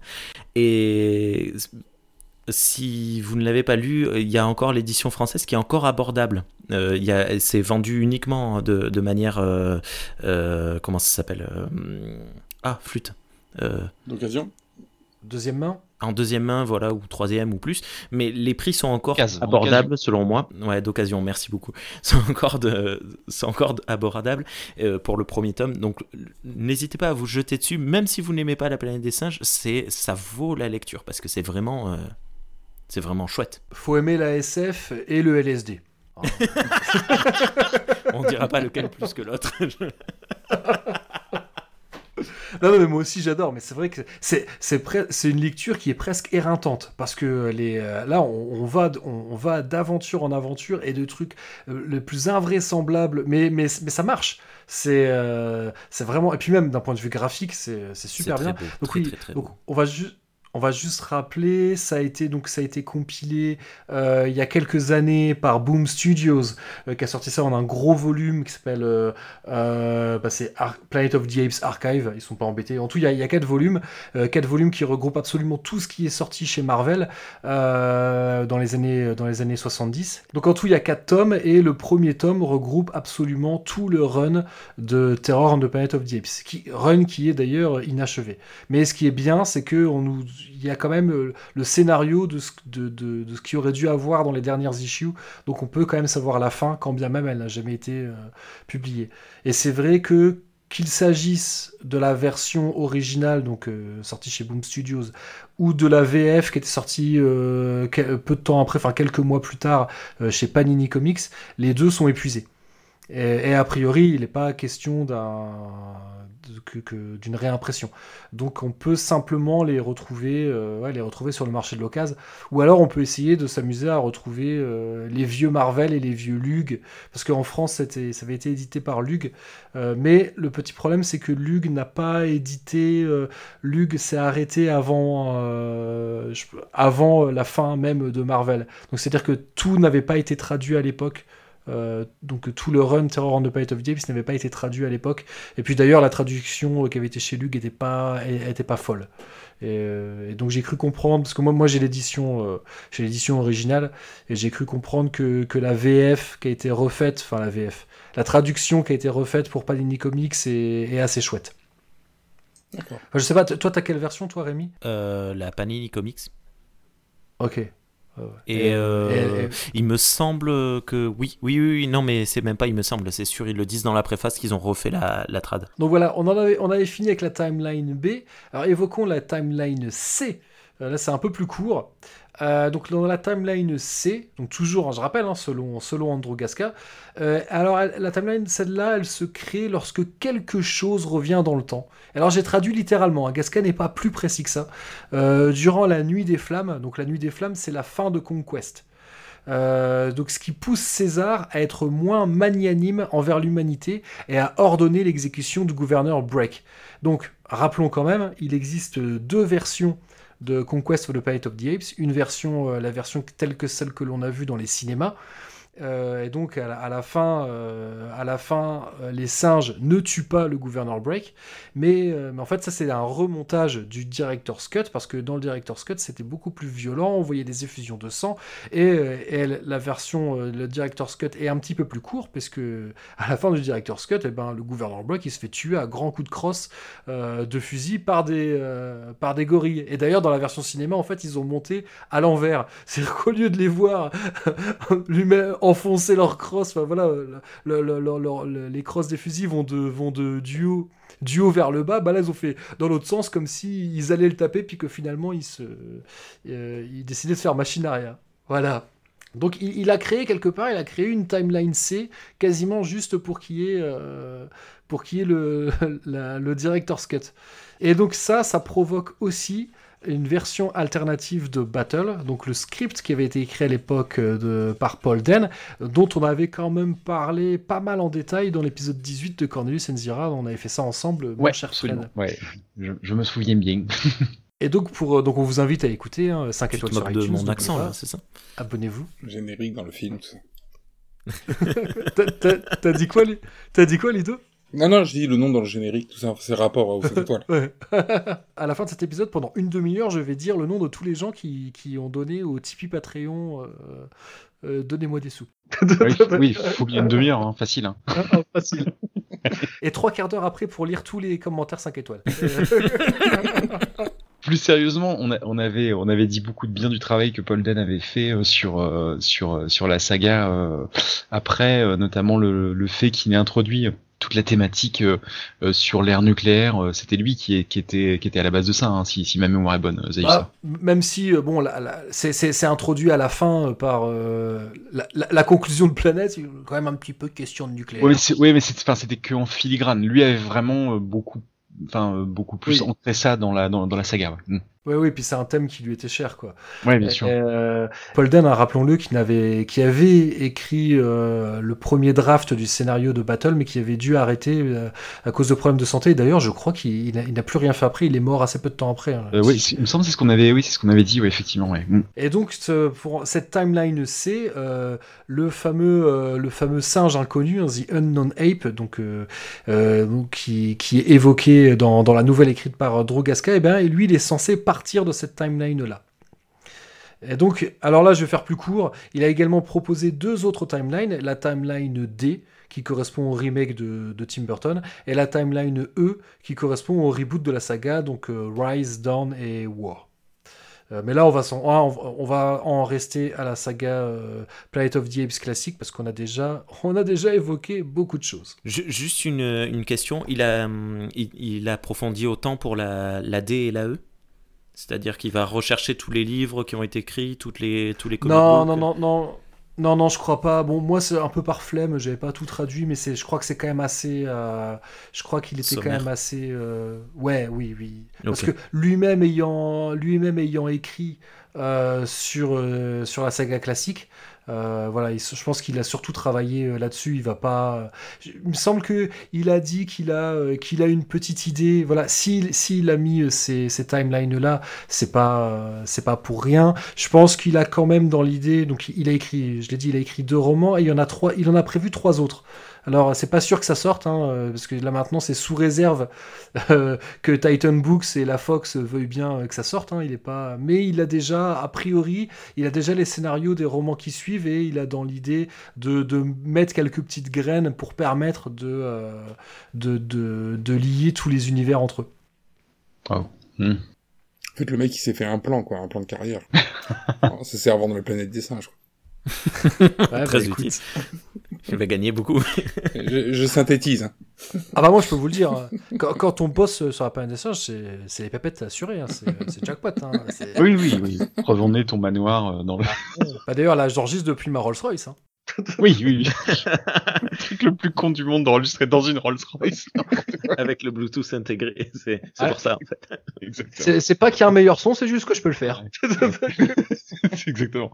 Ouais. Donc, juste pour revenir là-dessus sur sur Battle, euh, c'est ce qu'on disait, c'est une histoire effectivement de Paul Den et c'était le couple Corrington, euh, Joyce et, et John qui avaient euh, qui avaient œuvré pour écrire le scénario. Et qui plus tard écriront euh, Omega Man, donc une, une adaptation de Je suis une légende avec Charlton Charlton Heston. Exactement, ouais. Et qui ont écrit. Et de Richard, écrit de Richard Matheson, avec cette- Voilà. c'est ça. Tout est dans tout. Et ils ont aussi écrit pour beaucoup de soap opéra, mais ça c'est une autre histoire. Ouais, c'est ça. Et Richard Matheson qui a écrit beaucoup pour la quatrième dimension aussi. Ouais, Voilà. ouais, tout à fait. Bah, de toute façon, les- c'est quand même des univers assez proches. hein. Ouais, bien sûr. Ouais, On est d'accord.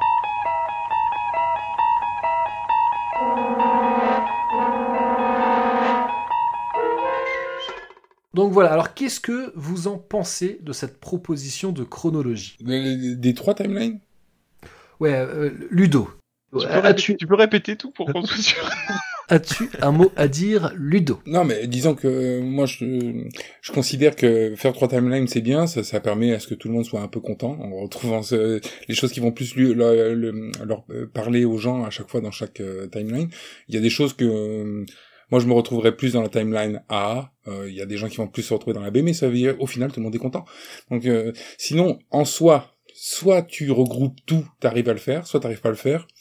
Créer trois timelines, je trouve que c'est, pour moi, je considère que c'est une, c'est, facile. Parce que euh, dès que tu rencontres un problème, pouf, une nouvelle timeline, quoi. Oui, je suis pas, je suis pas en désaccord complet. Moi, je pense que il y a, il y a Ah, pas ah, ah, moyen de faire autrement. Je, je veux, oui, oui, je veux quand même. Quand je dis c'est facile, je dis pas n'importe qui aurait pu le faire. je dis qu'il a cédé à la facilité, c'est tout. Je dis Ouais, pas que tu vois- je pouvais le faire. tu vois. Je, je, je trouve quand même qu'il a, qu'il a un peu travaillé parce que, comme je dis, par exemple, Terror, moi je l'aurais pas du tout mis dans la même timeline que, que les autres trucs. Du coup, je- euh, il, au- il aurait pu faire euh, comme moi je dis, tu vois, euh, 18 timelines différentes. Mais, euh, Et là- et il aurait coup, été dans le quand vrai. même qu'il y a. euh, je- Enfin, euh, vu, vu qu'il faut faire une timeline, je, je trouve que moi ça me ça me convient plus ou moins. Je, je, je- si tu nous écoutes, Andrew, euh, je, je t'approuve. Je valide. Bravo. bah, a pri- a priori, ce qu'il a fait, ça a été approuvé par la Fox, hein, puisque puisqu'il a eu le droit de le sortir. Non, mais c'est, moi, je- euh, encore une fois, hein, c'est- un vrai boulot ce qu'il a fait, hein, parce que surtout qu'en plus, il fallait avoir envie de le faire, hein, parce que personne n'attendait ça, quoi. Enfin, il n'y a pas quelqu'un qui se disait, ah, bah, vivement que, qu'un, qu'un gars arrive pour nous relier tout ça ensemble, quoi. Bah, bah figure-toi, il y a quand même, quand même euh, Rich Handley qui a écrit un bouquin qui s'appelle Timeline of the Planet of the et lui, il a été encore beaucoup plus loin que ça, puisque lui, il a, il a été rechercher toutes les dates d'absolument toutes les œuvres qui sont sorties sur la planète des singes. Même certaines œuvres qui n'avaient même pas la licence. Euh, il s'est donné un mal incroyable. D'ailleurs, alors, c'est génialissime de lire les livres de Rich Handley parce qu'il a, il a écrit Timeline of the Planet of the Apes et dans la foulée, il a écrit Lexicon of the Planet of the Apes, donc qui est, un, qui est un, oui, un lexique, hein, donc ça va. Son, le, sous-titre c'est From Aldo to Zero.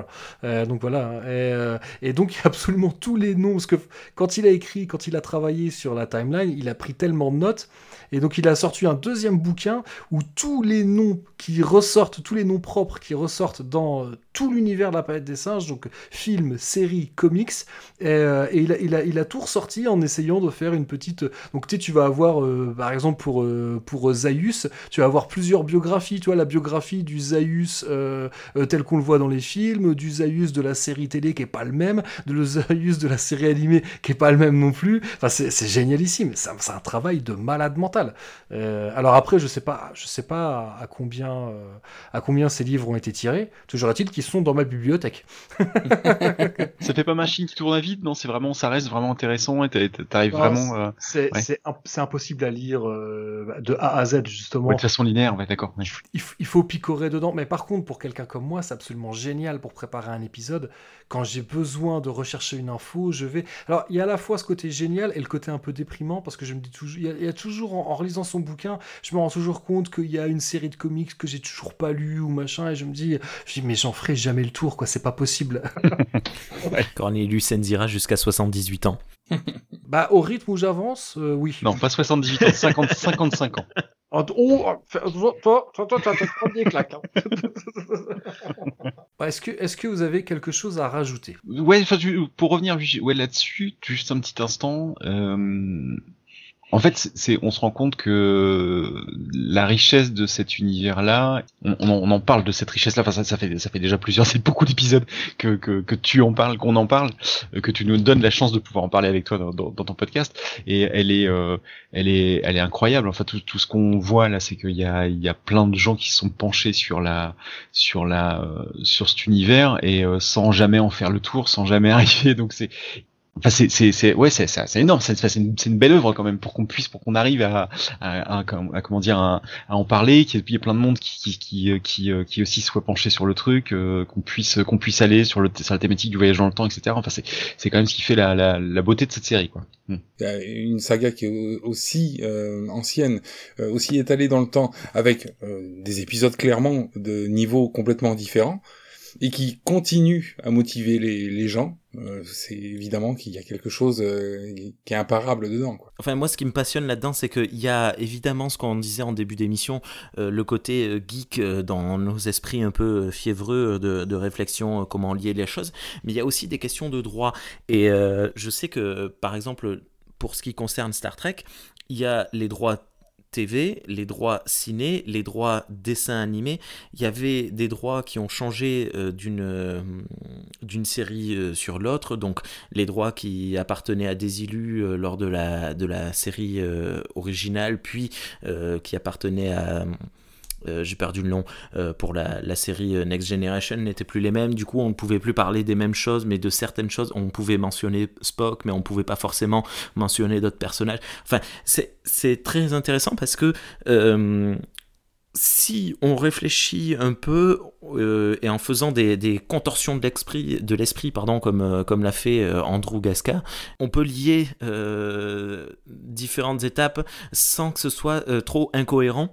Mais je pense qu'on ne peut pas forcément tout lier parce qu'il ne faut pas oublier que ça reste des produits après tout, et que hum, quelles que soient nos, nos, forces, il y aura toujours des incohérences. Et d'un côté, est-ce que c'est mal qu'il y ait des incohérences? Euh, Je pense qu'on est tous d'accord pour dire que c'est pas c'est pas grave euh, qu'il y ait des, des, incohérences. Mais euh, moi, ça m'empêche de dormir. Hein. 3955, là, je l'ai toujours en Ça fait depuis 1975 que tu ne dors plus. Mais ouais. voilà. Euh, mais c'est une question intéressante ce que tu dis. Concernant les droits pour la planète des singes, j'ai un léger doute pour, euh, pour la version cartoon, pour la version série animée. Euh, est-ce qu'il n'aurait pas cédé les droits à. Je crois que c'est. Alors là maintenant, je, bien sûr, il commence à être tard, je suis fatigué. Je crois que c'est NBC qui, avait, qui, diffusait le, le cartoon. Est-ce que la Fox aurait pas cédé une partie des droits? Faudrait que je vérifie, parce que c'est pas, pas la partie qui me passionne le plus. Mais grosso modo, quand même, les droits de la planète des singes sont toujours restés chez la Fox. Et du coup, chez Disney maintenant. Oui, c'est ça, ouais. ouais, J'étais en train d'y penser justement tout à l'heure quand, tu en parlais. Euh. Ça va créer des problèmes. Hein. Là, pour le moment, ce qu'il en est concernant, euh, ce concernant le, rachat de, de, la Fox. Euh, par Disney. Qu'est-ce qu'ils ont enlevé?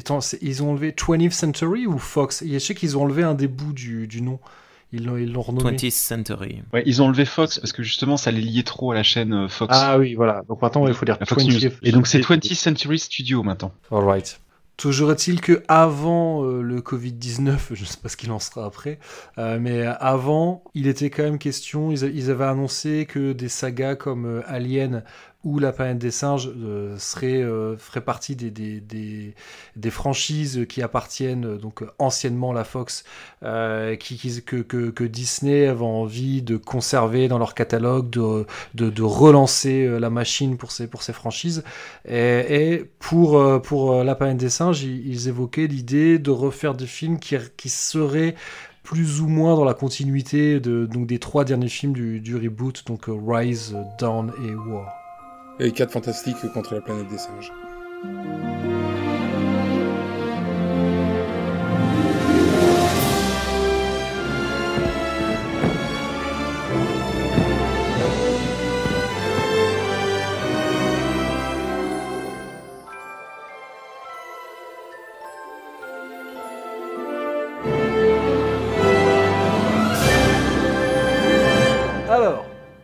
Faire la partie préférée de Ludo, parce que Ludo, à chaque fois, il me dit Oui, je veux bien venir, mais à une seule condition on fait un quart d'heure de promo sur tous mes podcasts. Ouais, super.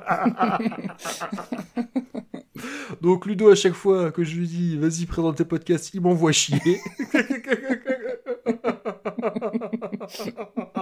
Alors est-ce que quelqu'un veut présenter les podcasts de Ludo? Vas-y Fred, dis-nous ce que fait Ludo. Eh Ludo, euh, il œuvre dans euh, dans euh, euh, attends, euh, tu aimes les films d'horreur, bien sûr, pardon, dans Talfo, dont tu aimes les films d'horreur, euh, qui est un podcast qui euh, euh, raconte les films d'horreur, euh, où on raconte les films d'horreur et euh, sans que, alors tu, même si tu n'aimes pas, écoute-moi poditeur, écoute-moi bien attentivement, même si tu n'aimes pas le- les, les films d'horreur, tu peux écouter Potard, tu peux écouter euh, Talfo parce que on te fait grâce de toutes les de tous les moments un peu malaisants, etc. Voilà, il y a pas il y a pas de souci. Donc tu es dans un cercle de bienveillance, on en parlait. Donc écoute Ah Talfo. ah oui, la bienveillance, tu aimes, bienveillance et tu aimes les films d'horreur, c'est deux mots qui vont tellement bien ensemble. Tellement bien, t'as vu, ouais, je te fais comment je te le vends. Et- Oh la publicité mensongère. Oh, en plus, ce sont des épisodes assez courts, c'est c'est aussi l'avantage. En plus, c'est très très court, c'est lapidaire. C'est ça. Ce sont des épisodes assez courts, donc euh, disons que sur un film qui te fait une heure et demie, tu t'en tires pour 4-5 heures. Hein, voilà. Qu'est-ce que tu fais d'autre, Ludo? Attends. Bah sinon, je, on peut me retrouver de temps en temps. Dans ta euh, cuisine, c'est ça? Faire des omelettes? Euh, on peut me retrouver de temps en temps dans un, dans un podcast euh, qui traite euh, du, de, de, de l'univers étendu de Planet of the Apes. connais pas. Qu'il est con. Et là, euh, vous, vous la voyez la timeline circulaire? Charleston Ah mais c'est génial, mais attends, mais faut que je fasse ça parce que tu sais que moi j'aime bien la planète des singes. Moi j'ai toujours eu envie de faire un podcast là-dessus. Oh merde. Non, oh, non, pour, le coup, c'est vrai que. euh, alors, il faut, faut pas, faut pas avoir peur de, l'humour qui, dépasse un peu les bornes. mais c'est vrai que. Voilà, moi, je, je te l'ai déjà dit, Ludo. Je sais plus si j'ai déjà dit dans des enregistrements. Alors, si je me répète, euh, j'en suis désolé. Mais moi, quand je peux écouter, souvent, j'écoute les épisodes de Tu aimes les films d'horreur le lundi matin. Les, les lundis où j'ai- pas envie de m'y mettre. Et, et souvent, bah, ça, ça lance ma semaine. Ça me met de bonne humeur. Voilà. Je- je- c'est c'est du rire. euh, bah, comment, je sais pas comment dire. euh, Gras. Du rire décomplexé, je dirais, moi, c'est c'est ça. Eh ben, tu sais que c'est de- le mot auquel je pensais. Et, Ouais, euh, non, voilà. c'est ça. ouais. Vous avez pas peur des fois de voilà de raconter des, des, des grosses grosses conneries et puis euh... non, c'est c'est- ouais, non, c'est- c'est frais en fait. Oui, Oui, disons, très très frais. disons que, en gros, on est à peu près l'antonyme du masque et la plume. Ah ouais, c'est bien. Oui, ça. Ah ouais, et ça c'est vendeur. Enfin, le, le masque et la plume aussi, ils disent des grosses conneries. Mais, mais, mais eux, ils font pas exprès. Et eux, ils sont capables, oui, de, quelques années après, de dire qu'ils ont adoré un film euh, alors qu'ils l'avaient tué euh, à l'époque. Ouais, c'est ça. Que Ludo, lui, non, il restera sur ce qu'il a dit. C'est ça. C'est ça l'avantage aussi. Ouais. Tu, veux, bah, tu veux évoquer Shining, c'est ça? C'est ça, exactement. Tu, tu devrais renommer ton podcast Cunu et Stylo Bille, euh, Je pense que ce serait pas mal euh, pour le masque et la plume. Ah ouais, bien. Oh ouais, alors là on a des super idées de commentaires 5 étoiles, hein, les, auditeurs. Je pense que je vais. va- Ce que j'avais pas d'idée encore pour le titre de cet épisode, je vais peut-être l'appeler commentaire 5 étoiles. Ah, voilà. Le podcast 5 étoiles, ouais, c'est ça, ça. Ça vend du rêve en plus. Euh, qui d'autre maintenant? Rémi, dis-nous un peu. Dis-nous un peu ce que tu fais, ce que tu fais sur les internets. En matière de podcast, j'ai un podcast qui s'appelle Pour une poignée de reviews P1 P2R euh, podcast. Alors c'est introuvable sur Google. Je, je sais pas ce que j'ai foiré dans les mots clés. Je, je sais pas. C'est introuvable. Donc il faut taper P1 P2R euh, podcast et puis bon, des fois vous tombez dessus. Et euh, donc on parle un peu de tout, de plein de films, de, séries, de, livres, de, euh, de, de un petit peu de jeux vidéo en ce moment. Et, euh, et beaucoup beaucoup beaucoup de Star Trek. Parce que ben, à la base en fait avant de s'appeler pour une poignée de reviews ce podcast là s'appelait Star Trek pour les nuls dans donc un podcast dédié euh, principalement à Star Trek euh, dans lequel on regarde euh, des films ou des épisodes et puis on en débrief euh, des bandes dessinées des comics etc etc et j'officie également sur un, une... Alors c'est au format podcastique, mais c'est sur YouTube, sur la, le- la chaîne Trekking... non, alors Trek Historia, c'est le nom de l'émission. Je sais plus comment elle s'appelle. Star Trek Historia. pardon, Star Trek Historia, la, la- la chaîne de, de Cyril Michael, euh, dans laquelle on, on discute à nouveau de Star Trek, ouais, parce qu'en fait, j'ai- je, je connais rien d'autre. Et, euh, et là, on a On décidé. peut dire que tu aimes Star Trek, quoi. Euh, de- ben ouais, alors que franchement, je, je- sais pas pourquoi, il n'y a, pas grand chose à en tirer de cet univers. Mais bon. Et, et de- là-dessus, on parle, on n'est que qu'à deux, et en fait, on, on traite de Star Trek via des thématiques. C'est-à-dire, on va parler de l'univers miroir, on va parler des antagonistes, on va parler de la religion dans Star Trek, etc. etc. Et euh, De Dark Vador. euh, voilà, de, de Use the Force Harry, euh, phrase très connue de Gandalf, hein, qu'il a dit dans le film Dune. Je pense qu'on est des champions du monde de la, de la Ouais, promo. voilà. Ah, puis tu fais un streetcast aussi. Oui, oui, oui, oui. Alors c'est moins bien que Draven. Écoutez plutôt Draven, euh, Artefrak. Ah bah oui, belle promo, c'est vrai, effectivement. 5 étoiles. 5 Euh, étoiles, euh, plus. Artefrak. Je, ouais, voilà, un streetcast et dans, dans lequel je parle d'un peu de tout et j'ai, oui, j'ai, oui, tu dis ça parce que j'ai pas mal parlé de, de Star, de, ben non, pas de Star Trek, de la planète des singes. Euh, Ouais, t'as évoqué, t'as évoqué la série télé, la série animée au cours Ouais. de ce, de ce Ouais, parce qu'en fait, on a commencé à évoquer euh, Star... Ah, punaise, hein, la planète des singes dans, dans Pour une poignée de review. Seulement, ça n'a pas plu à, mes, à mes, mes autres euh, collaborateurs et collaboratrices. Et du coup, ben, je me suis retrouvé un peu seul. Donc, je me suis dit, bon, ben, moi, je continue l'aventure. Et, euh, mais apparemment, en fait, on en a rediscuté. Donc, il se pourrait qu'à nouveau, si vous suivez les- les- le flux RSS de, de- de Pour une poignée de review, euh, ils sont peut-être euh, remotivés. Donc, euh, peut-être que potentiellement, d'ici 2024-2025, euh, on se remette à parler de la planète des singes. Alors, c'est des délais moins longs que Cornelius Enzira, vous voyez, donc en patientant. Ah non, t'es plus, t'es- t'es- t'es plus Ah rapide ouais, que moi. beaucoup. Là-dessus, y a pas, de doute. Tu, te- tu te poses moins de questions que moi, je pense. C'est- et c'est pas, et c'est pas, non. et je- En gros, il est en train de te que dire que t'es un connard. Non, Non, non, non, non, non. oui, non. alors c'est vrai Non, que je pour me le compte en format- disant effectivement que ça. Alors le, le, le format pour une poignée de review, c'est vrai qu'on nous en parle souvent parce que c'est c'est un des gros reproches qu'on nous fait depuis le début de, de Star Trek pour les nuls. Il faut savoir que c'est des émissions euh, enregistrées sur le vif et avec très très peu de préparation. C'est-à-dire on regarde un film donné, on a chacun chacune nos notes et on déballe tout. Du coup, euh, ce qui amène à des débats euh, complètement cons sur euh, une phrase dans un film qui, n'a aucun intérêt. Et ben, potentiellement, par exemple, quand on a parlé du film de la planète des singes, le premier, on a euh, parlé de, plein de choses, mais on a complètement zappé la scène du procès, alors que c'est une des scènes euh, majeures de, ce film.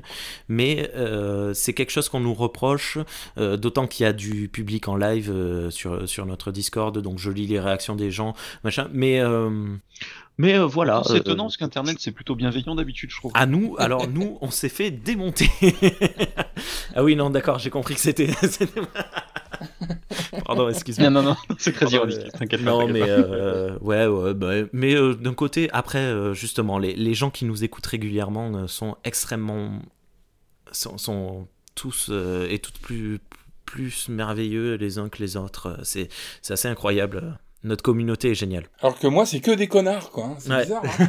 Il n'y a pas Gré Pigeon euh, qui, qui vous écoute, vous Enfoiré. Euh, mais euh, non mais euh, cela dit ouais ça serait quand même euh, bon même si je sais qu'il y, a- qu'il y a des gens euh, qui ont des vies qui doivent être assez tristes euh, qui, qui rôdent sur internet mais un truc que t'aimes pas généralement t'écoutes un épisode à la rigueur peut-être deux pour être sûr puis après t'arrêtes quoi si vraiment t'aimes pas Oui.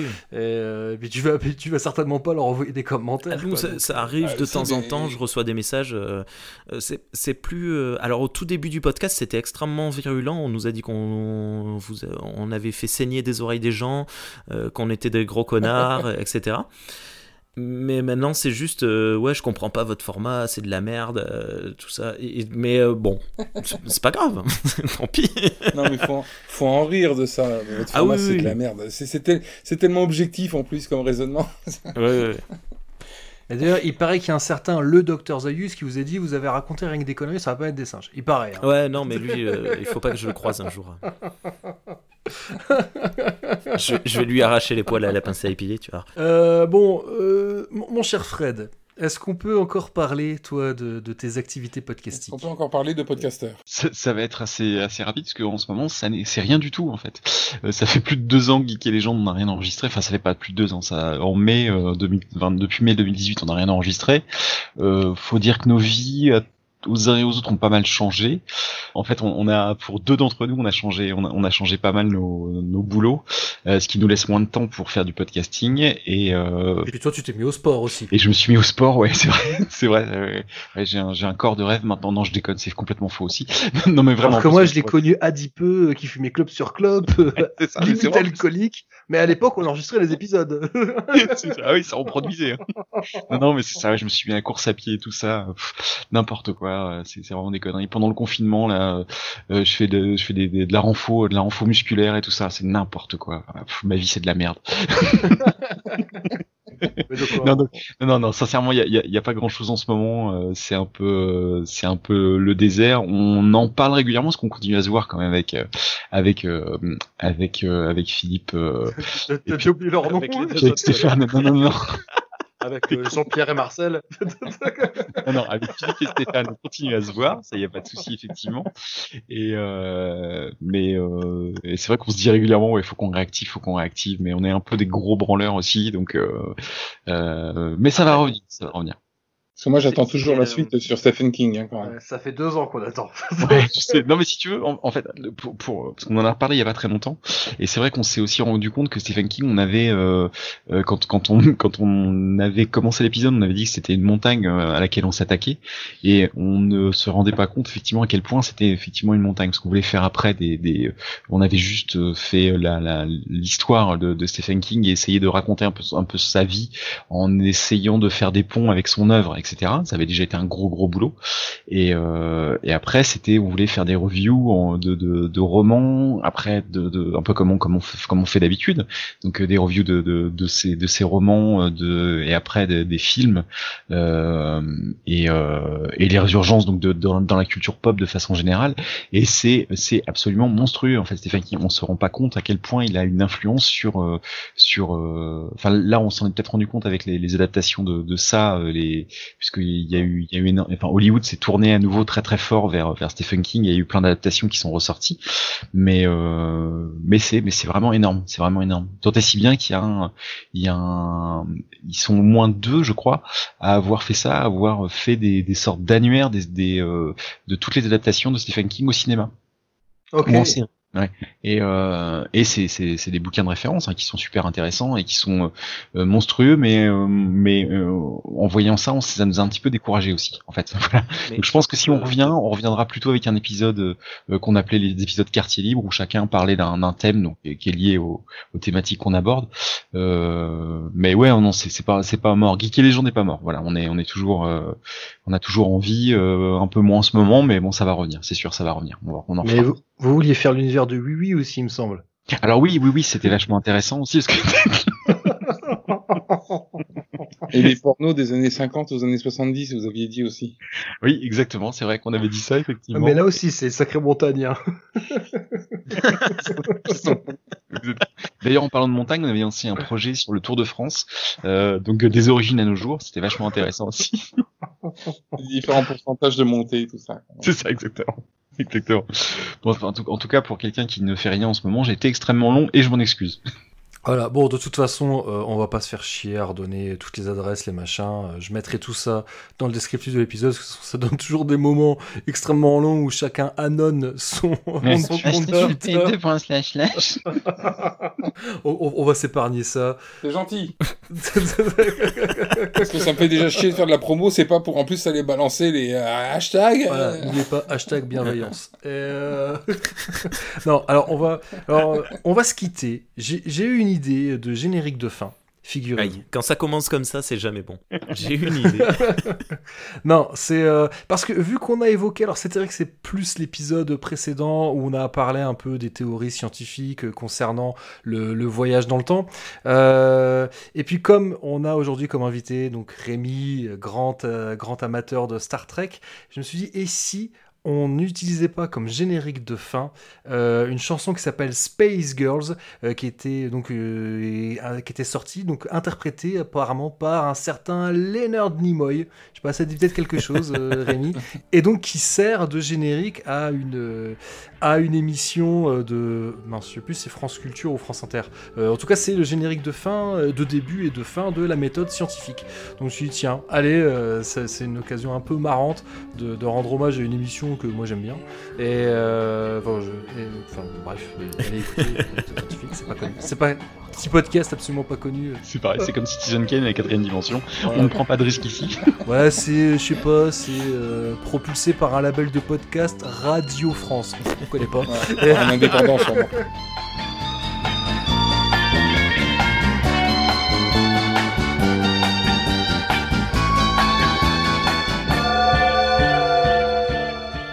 Si vous nous avez écoutés en faisant un trail dans la forêt normande avec des fausses oreilles pointues, poursuivi par un serial killer, vous étiez dans le vrai. D'ici au prochain épisode, portez-vous bien, prenez soin de vous et de ceux que vous aimez, et à bientôt les primates. À bientôt. Bisous.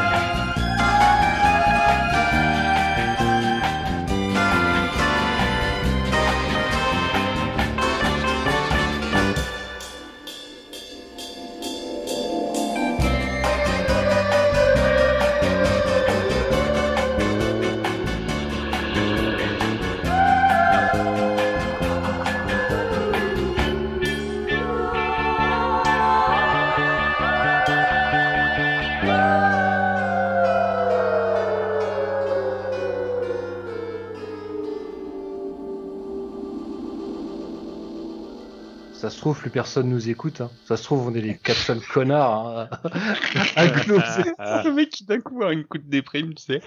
On est que des merdes. Euh, regarde le nombre de commentaires 5 étoiles que j'ai sur iTunes. hein. Bah, je peux te dire que on s'en branle. Hein.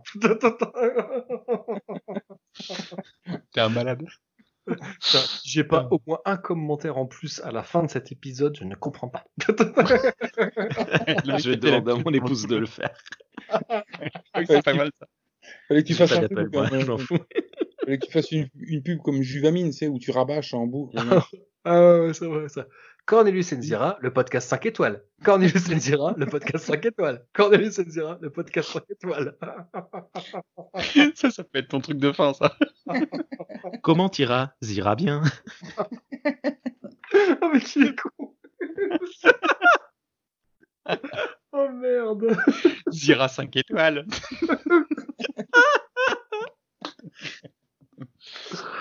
Oh putain. Ah, je suis 100% d'accord, Nélius. Je suis 100% d'accord, Nélius. Je suis 100% d'accord, Nélius.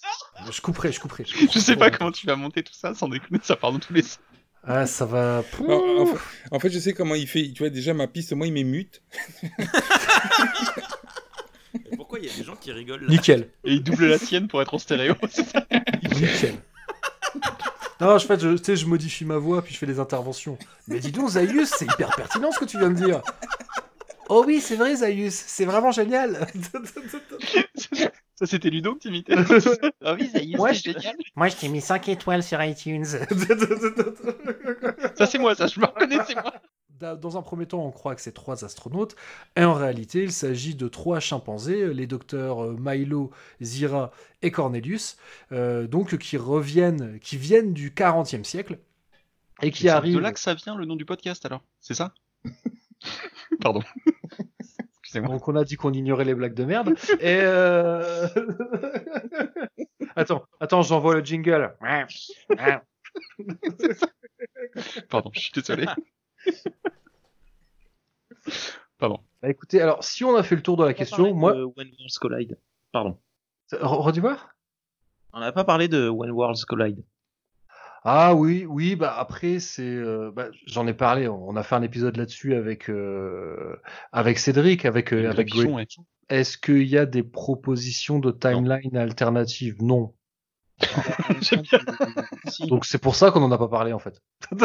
Si, il y a, Ah la, oui, il y a une, dans la, dernière de l'histoire, euh, avec euh, qui, qui finit avec euh, cette page là que tout le monde a envie de lire. Mais ah, euh, oui, non, puis même si la, la- la toute première histoire, c'est un- toute, la toute première histoire, c'est un what if aussi. Euh, Bah, parce- franchement, ça vas-y. pourrait- ouais, si, bah, moi je l'interprète comme un what if parce que euh, on comprend dans cette histoire-là qu'elle a vu euh, Taylor et Nova depuis depuis la Statue de la Liberté, mais c'est vrai que rien ne nous dit qu'elle va pas exploser. euh, que ça se trouve euh, que si l'histoire avait continué deux cases plus loin, la Terre explose quoi. Donc Pour moi, c'est juste un what if parce qu'il y a encore l'électricité, alors que c'est pas possible. mais mais non non, il y a y a pas d'incohérence, il y a pas de, de de choses comme tu dis non plus qui qui créent de nouvelles timelines. C'était pas une bonne idée ce que je viens de dire, excuse-moi. Et puis non, et puis si Gasca n'en parle pas, c'est qu'au moment où il a fait euh, sa, sa fameuse truc, euh, euh, ce comics-là n'était pas encore sorti. Ah oui, du coup, il y a un avant timeline et un après timeline. Donc, ce, qu'il a, ce qui est sorti après, ça n'a pas le droit d'exister. Ah non, mais C'est une timeline D. Et ce que je veux dire, c'est que ce qu'il a éc- quand il l'a écrit à l'époque, euh, tu vois. là, bon. bon, puis après, euh, difficile de le mettre celui-là vu que c'est c'est une série, c'est une anthologie d'histoires courtes. Euh, difficile de, de, de le caser quelque part, quoi. Est-ce qu'il a, est-ce qu'il a fait ce même travail avec euh, la, la nouvelle euh, la nouvelle trilogie, enfin la, la euh, le remake euh, le remake de Burton et puis euh, et puis les Ouais, parce les que alors films? si, alors si t'avais écouté plutôt que faire une timeline micro D. sieste, c'est la timeline D, et la timeline E. Oh putain, excuse-moi, d'accord. Ok. Surtout bon. que j'ai posé la même question. C'est vrai, putain, d'accord. Alors, écoute, il y a un moment où je suis allé fermer la fenêtre, donc ça, ça doit être à ce moment-là. Je suis désolé, pardon, j'ai fait un micro AVC, le mec qui se rattrape au Pas branchement. que la fenêtre, on va faire. Mais sinon, est-ce qu'il a, il a prévu aussi d'insérer le travail de Burton dans une timeline?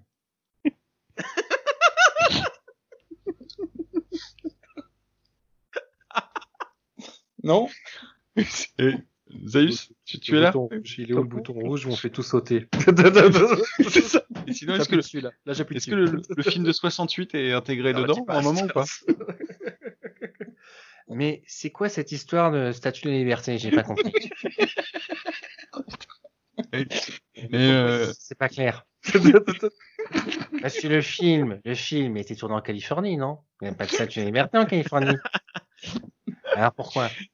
Et le, le métro de New York. Pourquoi New York? Alors, ah, alors, euh, ça n'a aucun sens. Je pense que c'est euh, c'est les, les, les plaques tectoniques. The Big One. The Big One. C'est tous les tous les jeunes qui ont dansé la tectonique. Et puis, Il est temps de conclure, je pense. et je pense que je mettrai un petit jingle, un petit un petit truc. Juste, euh, si je peux me permettre. euh, Non, c'est bon, j'en ai marre. tu te permets rien du tout. Je te tais. Je mettrai un disclaimer pour me rappeler de pas vous inviter. tu vas déjà me soigner cette vilaine peau avant de te permettre. Je te permets juste rien du tout. Mais euh, non, si je peux me permettre, juste, c'est assez rigolo parce que c'est le genre de, de débat et de questionnement qu'on a également euh, dans la planète, dans pas du tout, pas dans la planète des singes. Star Trek? Voilà, dans- allez, allez, allez, il va, allez, va nous vendre sa soupe. Allez, mais oui, on va mettre 5 étoiles à ton on n'en parle pas parce que ça me, euh, on en parle très peu dans, dans mon podcast euh, qui s'appelle Star Trek pour les nuls pour une poignée de reviews, je le rappelle, euh, 5 étoiles, tout ça. Mais nous on les a déjà. Euh, Oh, le, oh, le troll. C'est ta mère, c'est ta mère qui les a mis. que Ah, est-ce qu'on a des nouvelles aussi de la version Jackie et Michel de- Alors figure-toi que oui, tu, On tu- en parlera tu- un jour. Ouais, on en parlera un jour. Un jour viendra. Parce qu'il y a, il y a vraiment un film. Hein, euh, Voilà, ça fait un an qu'on en parle. Playmate of the Apes. euh, hein, c'est ça hein, le titre. Hein, Il y, a- euh, il y en a deux. Il y a Playmate of the Apes et Planet of the Babes. Ah oui, oui. Ils sont, ils sont doués, hein, faut le dire. Ah non, ouais, non, faut- faut- on peut, on peut pas enlever à l'industrie du porno un certain talent. Non, Euh, c'est clair, c'est clair. Et, une certaine et tu, tu l'as, t'as fini par le voir ou pas alors celui-là? J'en j'ai- j'en- j'en ai vu un des deux, parce qu'il y en a un des deux qui est, qui, est- qui est disponible sur un site dont je tairai le nom. Mais euh, Qui commence par euh, porn et bah, qui finit par nous aussi. ouais, ça doit être ça. Il finit Mais, par euh. Certainement. ouais. Et, euh, parce qu'un coup, quand même, par curiosité, je suis bon, faut quand même essayer de voir et tout. je- Est-ce que c'est pas trouvable Est-ce que c'est pas trouvable autrement Mm. qu'en achetant le DVD Et, euh, et puis, euh, et donc ouais, il y en a un que j'ai réussi à voir. Et en plus, ce qui est marrant, c'est que euh, c'est qu'il, c'est un remake, quoi. Mais un remake où ils, ils sont obligés de prendre des libertés, forcément. hein. Oui, oui, forcément, ouais. ouais. Et donc il y a des trucs assez, il y a des trucs assez marrants. Euh, Mais c'est extrêmement malaisant quand même hein, quand tu vois une Ouais. sorte de Zira avec un masque dégueulasse et un, Ouais. et un maquillage de merde euh, en train de, Ouais. de, de danser topless. euh, Là, c'est Ah, très très malaisant. même, parce que dans celui que j'ai vu, les singes ils font rien.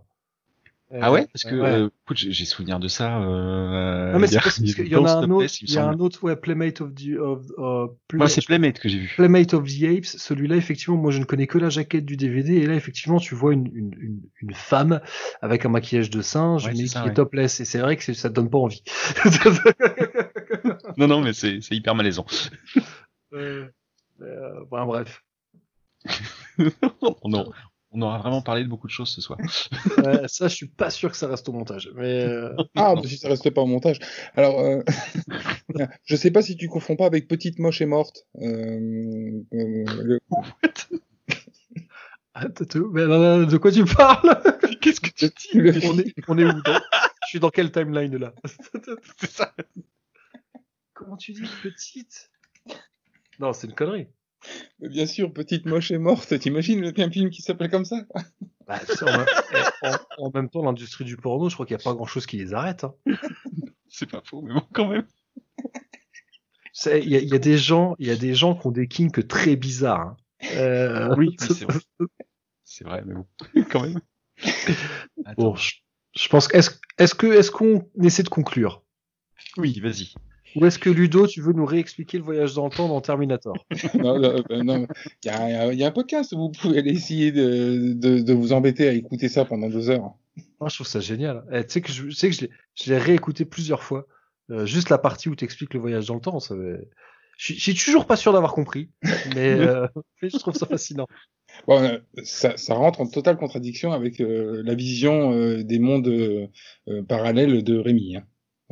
Rémi va pas l'écouter, ça, ça, va, ça va te faire du mal. Sinon, on va écouter. En plus, cet épisode sur euh, Terminator, il est avec Draven, il est super bien. Ouais, il est top, ouais. Mm. Je Euh, connais pas Draven.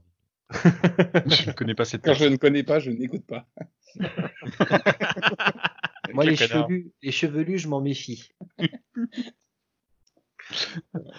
je, je, je pense, de la musique de dingue en plus. Je pense qu'il va y avoir moyen de faire un deuxième épisode de Chris Prols, parce que là, je crois qu'il y a autant de conneries que de trucs sérieux. C'est pas faux. C'est pas faux. Là, il y a, ouais, les, je pense que les miettes vont, vont représenter autant que, le- que le plat de résistance. Ouais, désolé, c'est un peu, c'est un peu décousu.